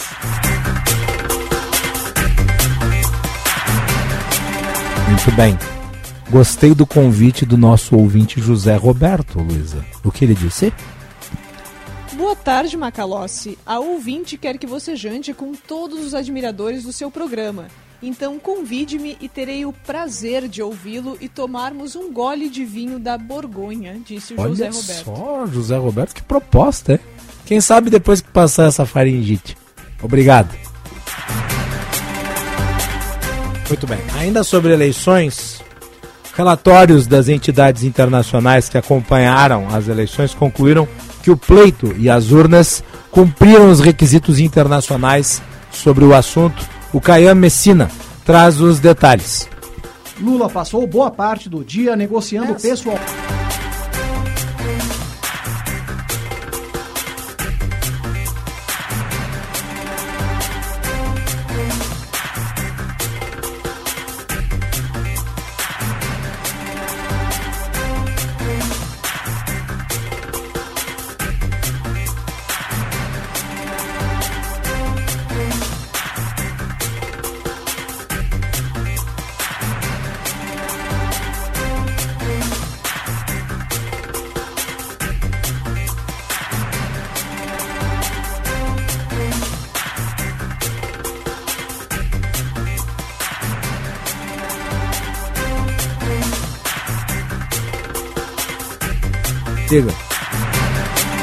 Bem, vamos falar sobre a agenda dos candidatos então. Essa das entidades internacionais nós não temos aqui no roteiro. Caio Messina está acompanhando Lula. Vamos lá. Lula passou boa parte do dia negociando pessoalmente a oficialização de apoios no segundo turno e planejando os próximos passos da campanha. O anúncio de Ciro Gomes foi comemorado pelos petistas como uma reaproximação, ainda que ele nem tenha citado o ex-presidente. Acompanho a decisão do meu partido, o PDT. Frente às circunstâncias, é a última saída. Adianto que não pleiteio e nem aceitarei qualquer cargo em eventual futuro governo. Ciro teve cerca de 3 milhões e meio de votos e não vai subir nos palanques petistas. O PDT fez três exigências para fechar com Lula. Se o petista vencer, deve implementar o pagamento de uma renda mínima de mil reais por mês aos brasileiros carentes. Um programa para tirar do vermelho famílias de baixa renda endividadas e escola pública em tempo integral. O apoio do partido foi unânime, sem mágoas. O nosso trabalho para derrotar Bolsonaro tem que ser a prioridade absoluta. Derrotar Bolsonaro é uma causa nacional, uma causa da pátria, uma causa dos democratas. O Cidadania, que ficou com Simone Tebet ao lado do PSDB e do MDB, também está o ex-presidente agora. Nós queremos que garanta a continuidade do processo democrático, respeito ao Estado democrático de direito, que nós não acreditamos que uma eleição de Bolsonaro possa fazer. Esse é o único compromisso que a gente tem. O PSDB não vai ter uma posição oficial. Expoentes tucanos como Tasso Gereissati e o ex-presidente da Câmara, Rodrigo Maia, declararam voto em Lula. Armínio Fraga, presidente do Banco Central no governo Fernando Henrique, também fechou com o petista. Lula espera o posicionamento de Simone Tebet nos próximos dias. O MDB vai liberar a candidata e pelo menos 12 dos 27 diretórios estaduais a fechar aliança com o PT. Tebet teve cerca de 5 milhões de votos e deve anunciar o que chama de apoio crítico ao ex-presidente. O candidato comemorou o que foi definido por aliados como um dia importante para a campanha. Afirmou que vai receber o apoio de cinco senadores do PSD, partido de centro-direita. A intenção do QG petista é conseguir o voto de setores de fora da esquerda, como o mercado financeiro e o agronegócio. A gente sempre começa conversando com o partido político. E o PDT, por unanimidade, decidiu nos apoiar no segundo turno. Eu fui informado que na quinta-feira veio um grupo de pessoas do PSD aqui a, a, a, a decidir apoiar a nossa candidatura, apesar do Kassab apoiar o nosso adversário aqui em São Paulo. Tá? Mas o PSD, a nível nacional, vai me apoiar para presidente da República. No dia de São Francisco, Lula se encontrou com frades franciscanos e recebeu imagens de presente. Em São Paulo, o repórter Igor Calian acompanhou. Frei Davi, um dos líderes da comunidade franciscana, afirmou apoio a Lula, que foi colocado como um verdadeiro cristão. O candidato afirmou que não usa a religião para fazer política. O candidato prometeu, se eleito, aumentar os investimentos na educação. A gente vai ganhar essas eleições e a educação vai voltar a ser prioridade zero nesse país. Ou seja, nós vamos cuidar da educação, porque é a partir da educação que a gente vai transformar o povo brasileiro. Nesta semana, Lula deve concentrar a agenda no interior de São Paulo, onde foi menos votado que Jair Bolsonaro. Vai também ao berço do PT, o ABC paulista.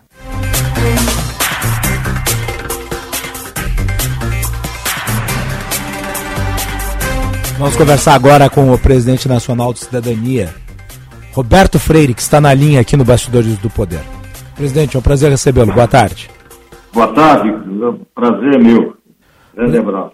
Presidente, os partidos do Centro Democrático que apoiaram Simone Tebet parecem estar vivendo um momento de conflagração em relação ao destino dos apoios no segundo turno das eleições. Simone Tebet vai apoiar Lula, Fernando Henrique declarou apoio em Lula, mas nós estamos vendo várias defecções, ou de neutralidade ou de apoio a Bolsonaro. Por que esse posicionamento tão complexo da terceira via em relação ao apoio no segundo turno?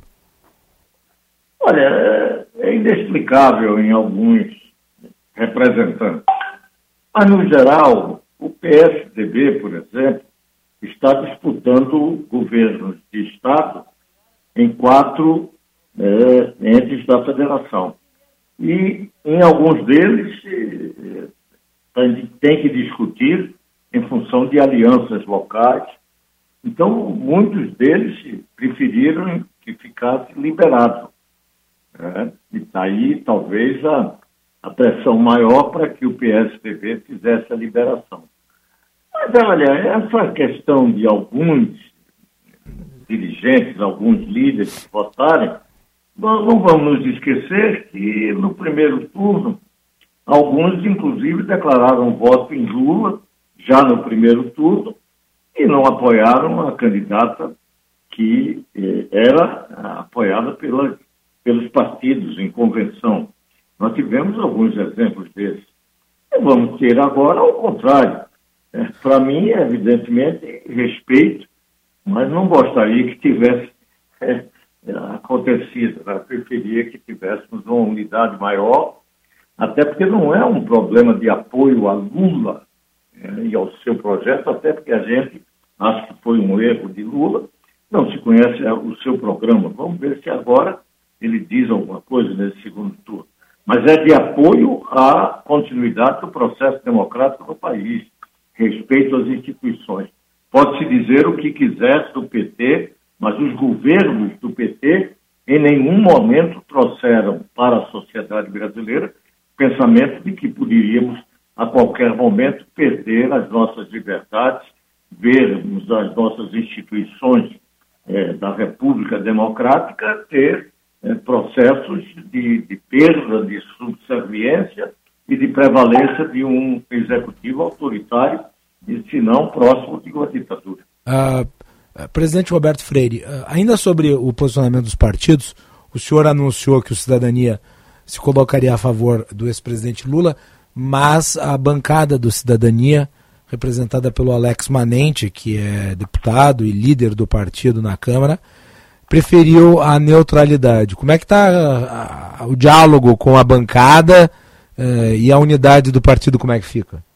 não tem unidade, né? É, esse é um dado que me preocupa muito, até porque, antes de tudo, não temos que falar de bancada.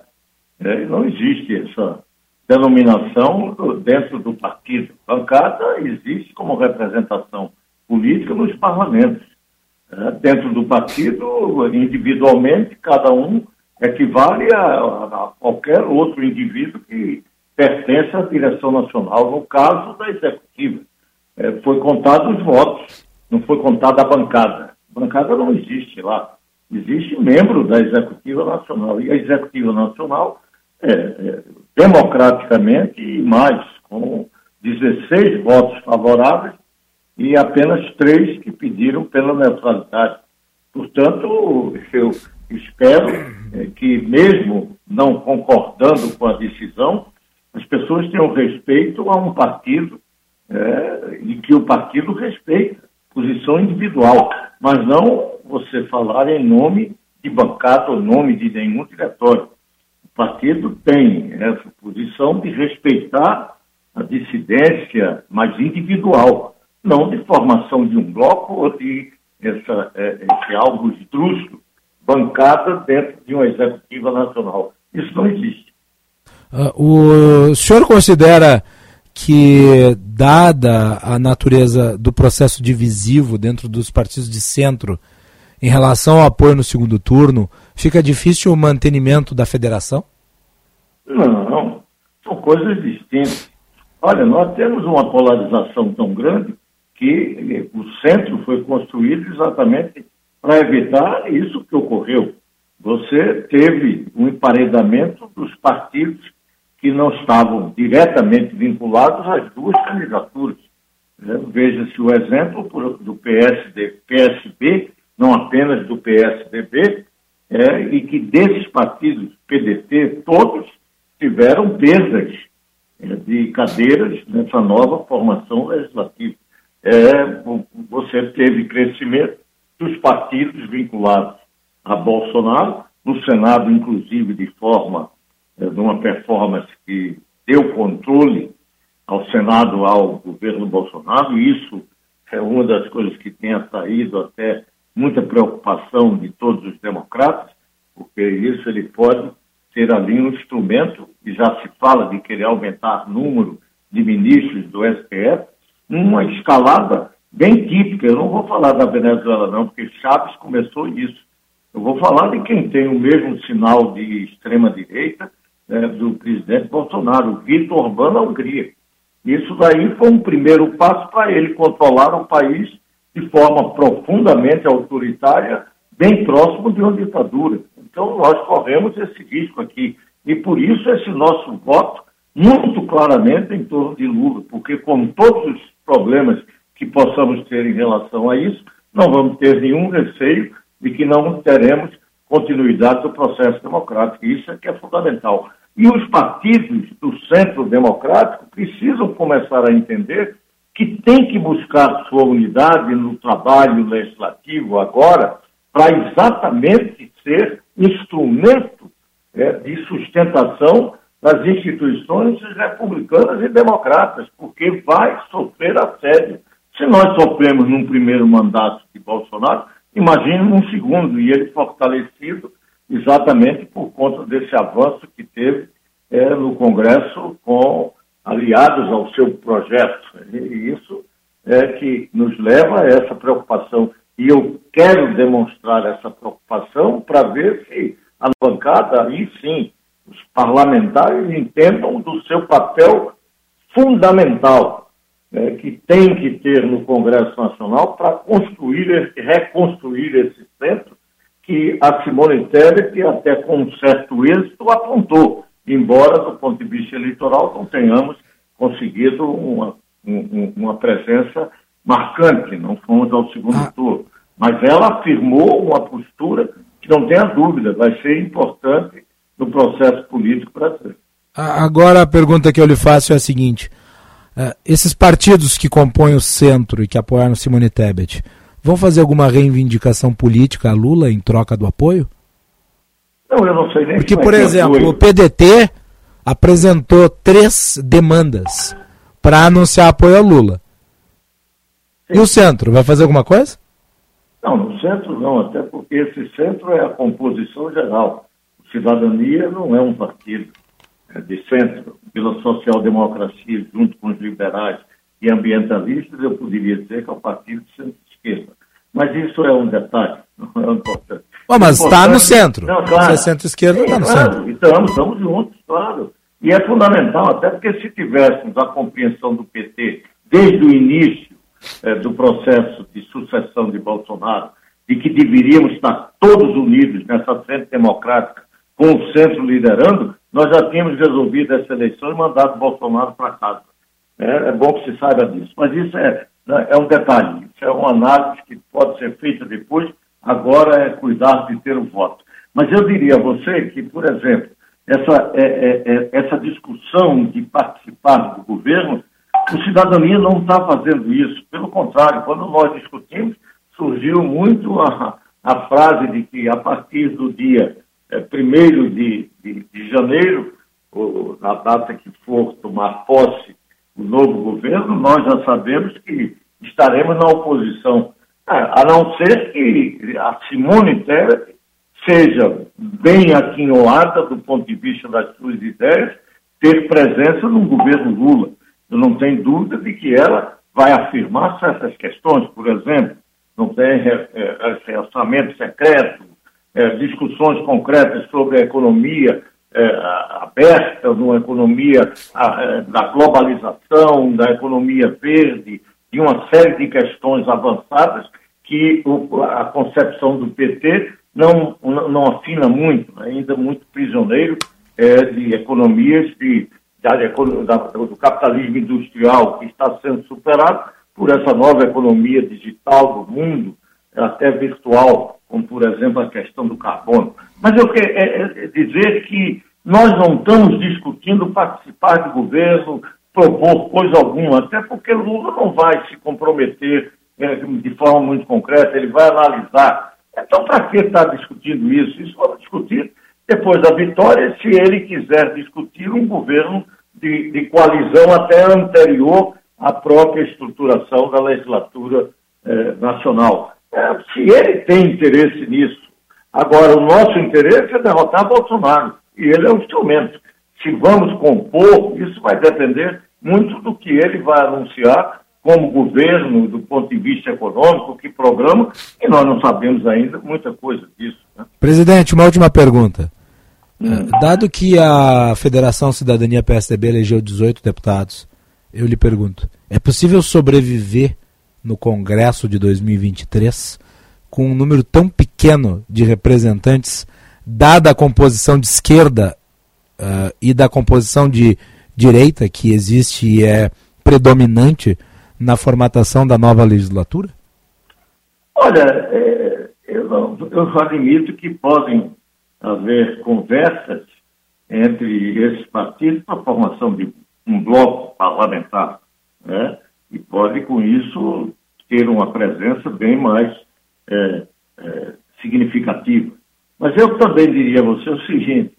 Não, não é a mesma realidade, mas eu já fui líder de uma bancada de três e conseguimos sobreviver. E marcamos é, muito, inclusive, a Constituição brasileira. Exatamente, nós do PCB tínhamos apenas três parlamentares e fomos uma da, da, das bancadas das mais atuantes né, na, na, Assembleia Nacional Constituinte.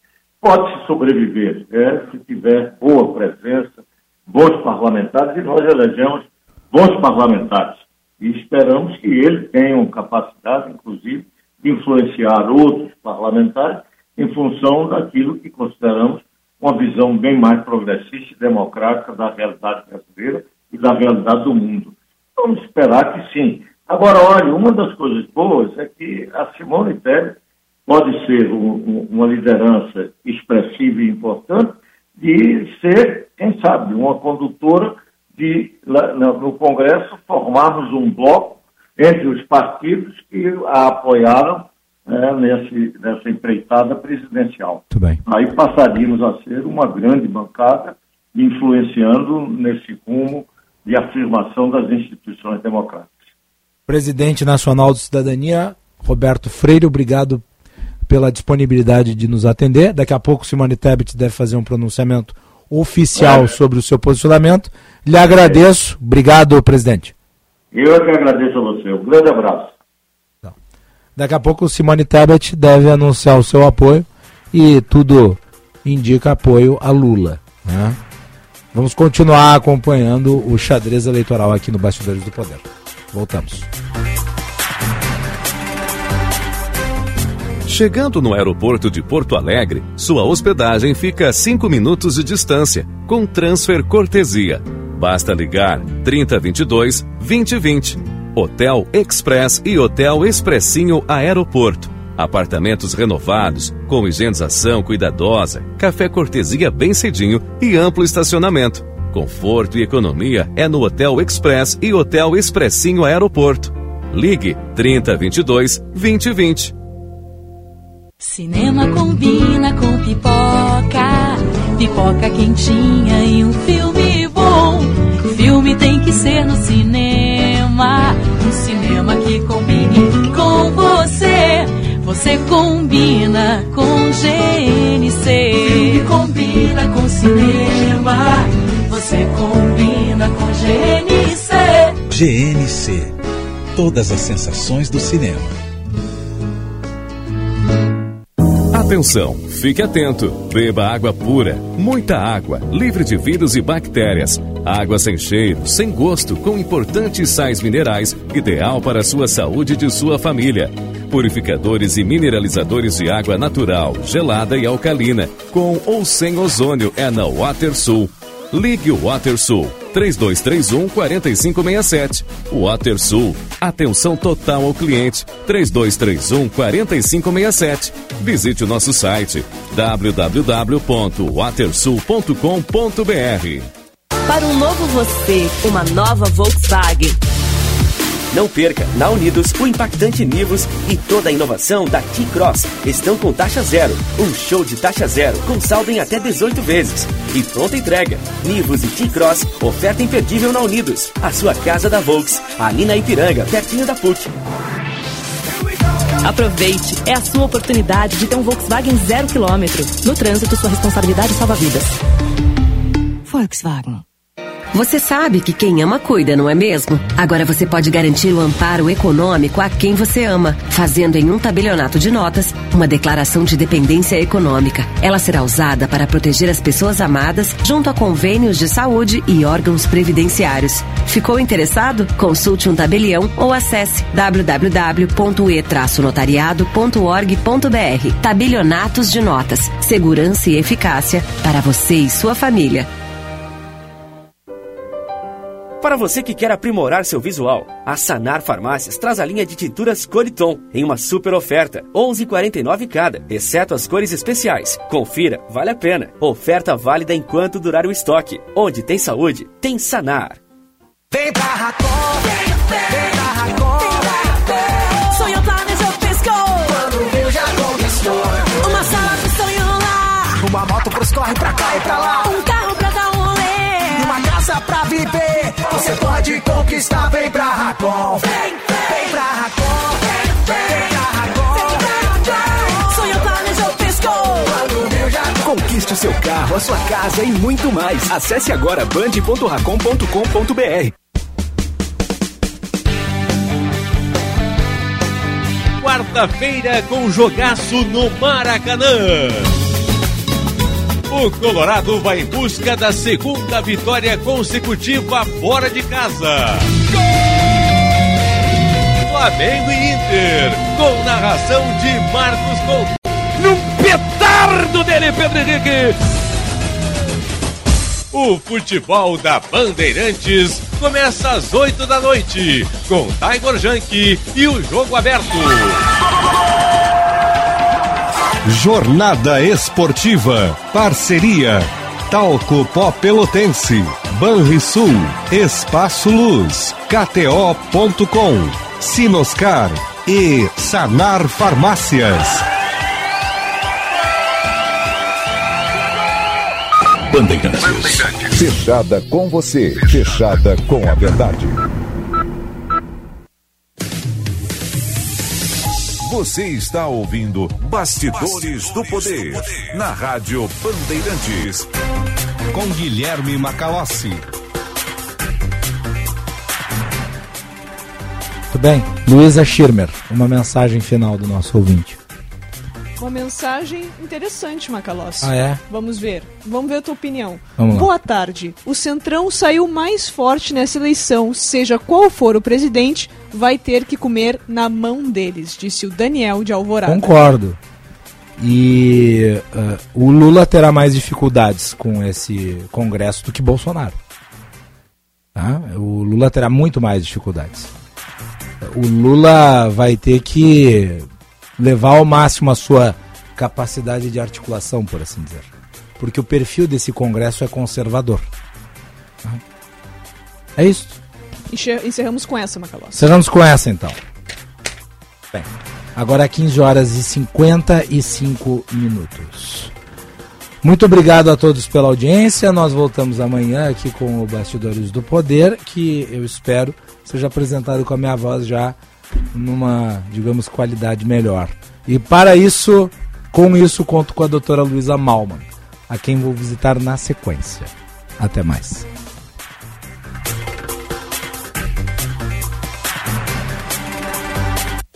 Você ouviu Bastidores do Poder na Rádio Bandeirantes. Com Guilherme Macalossi.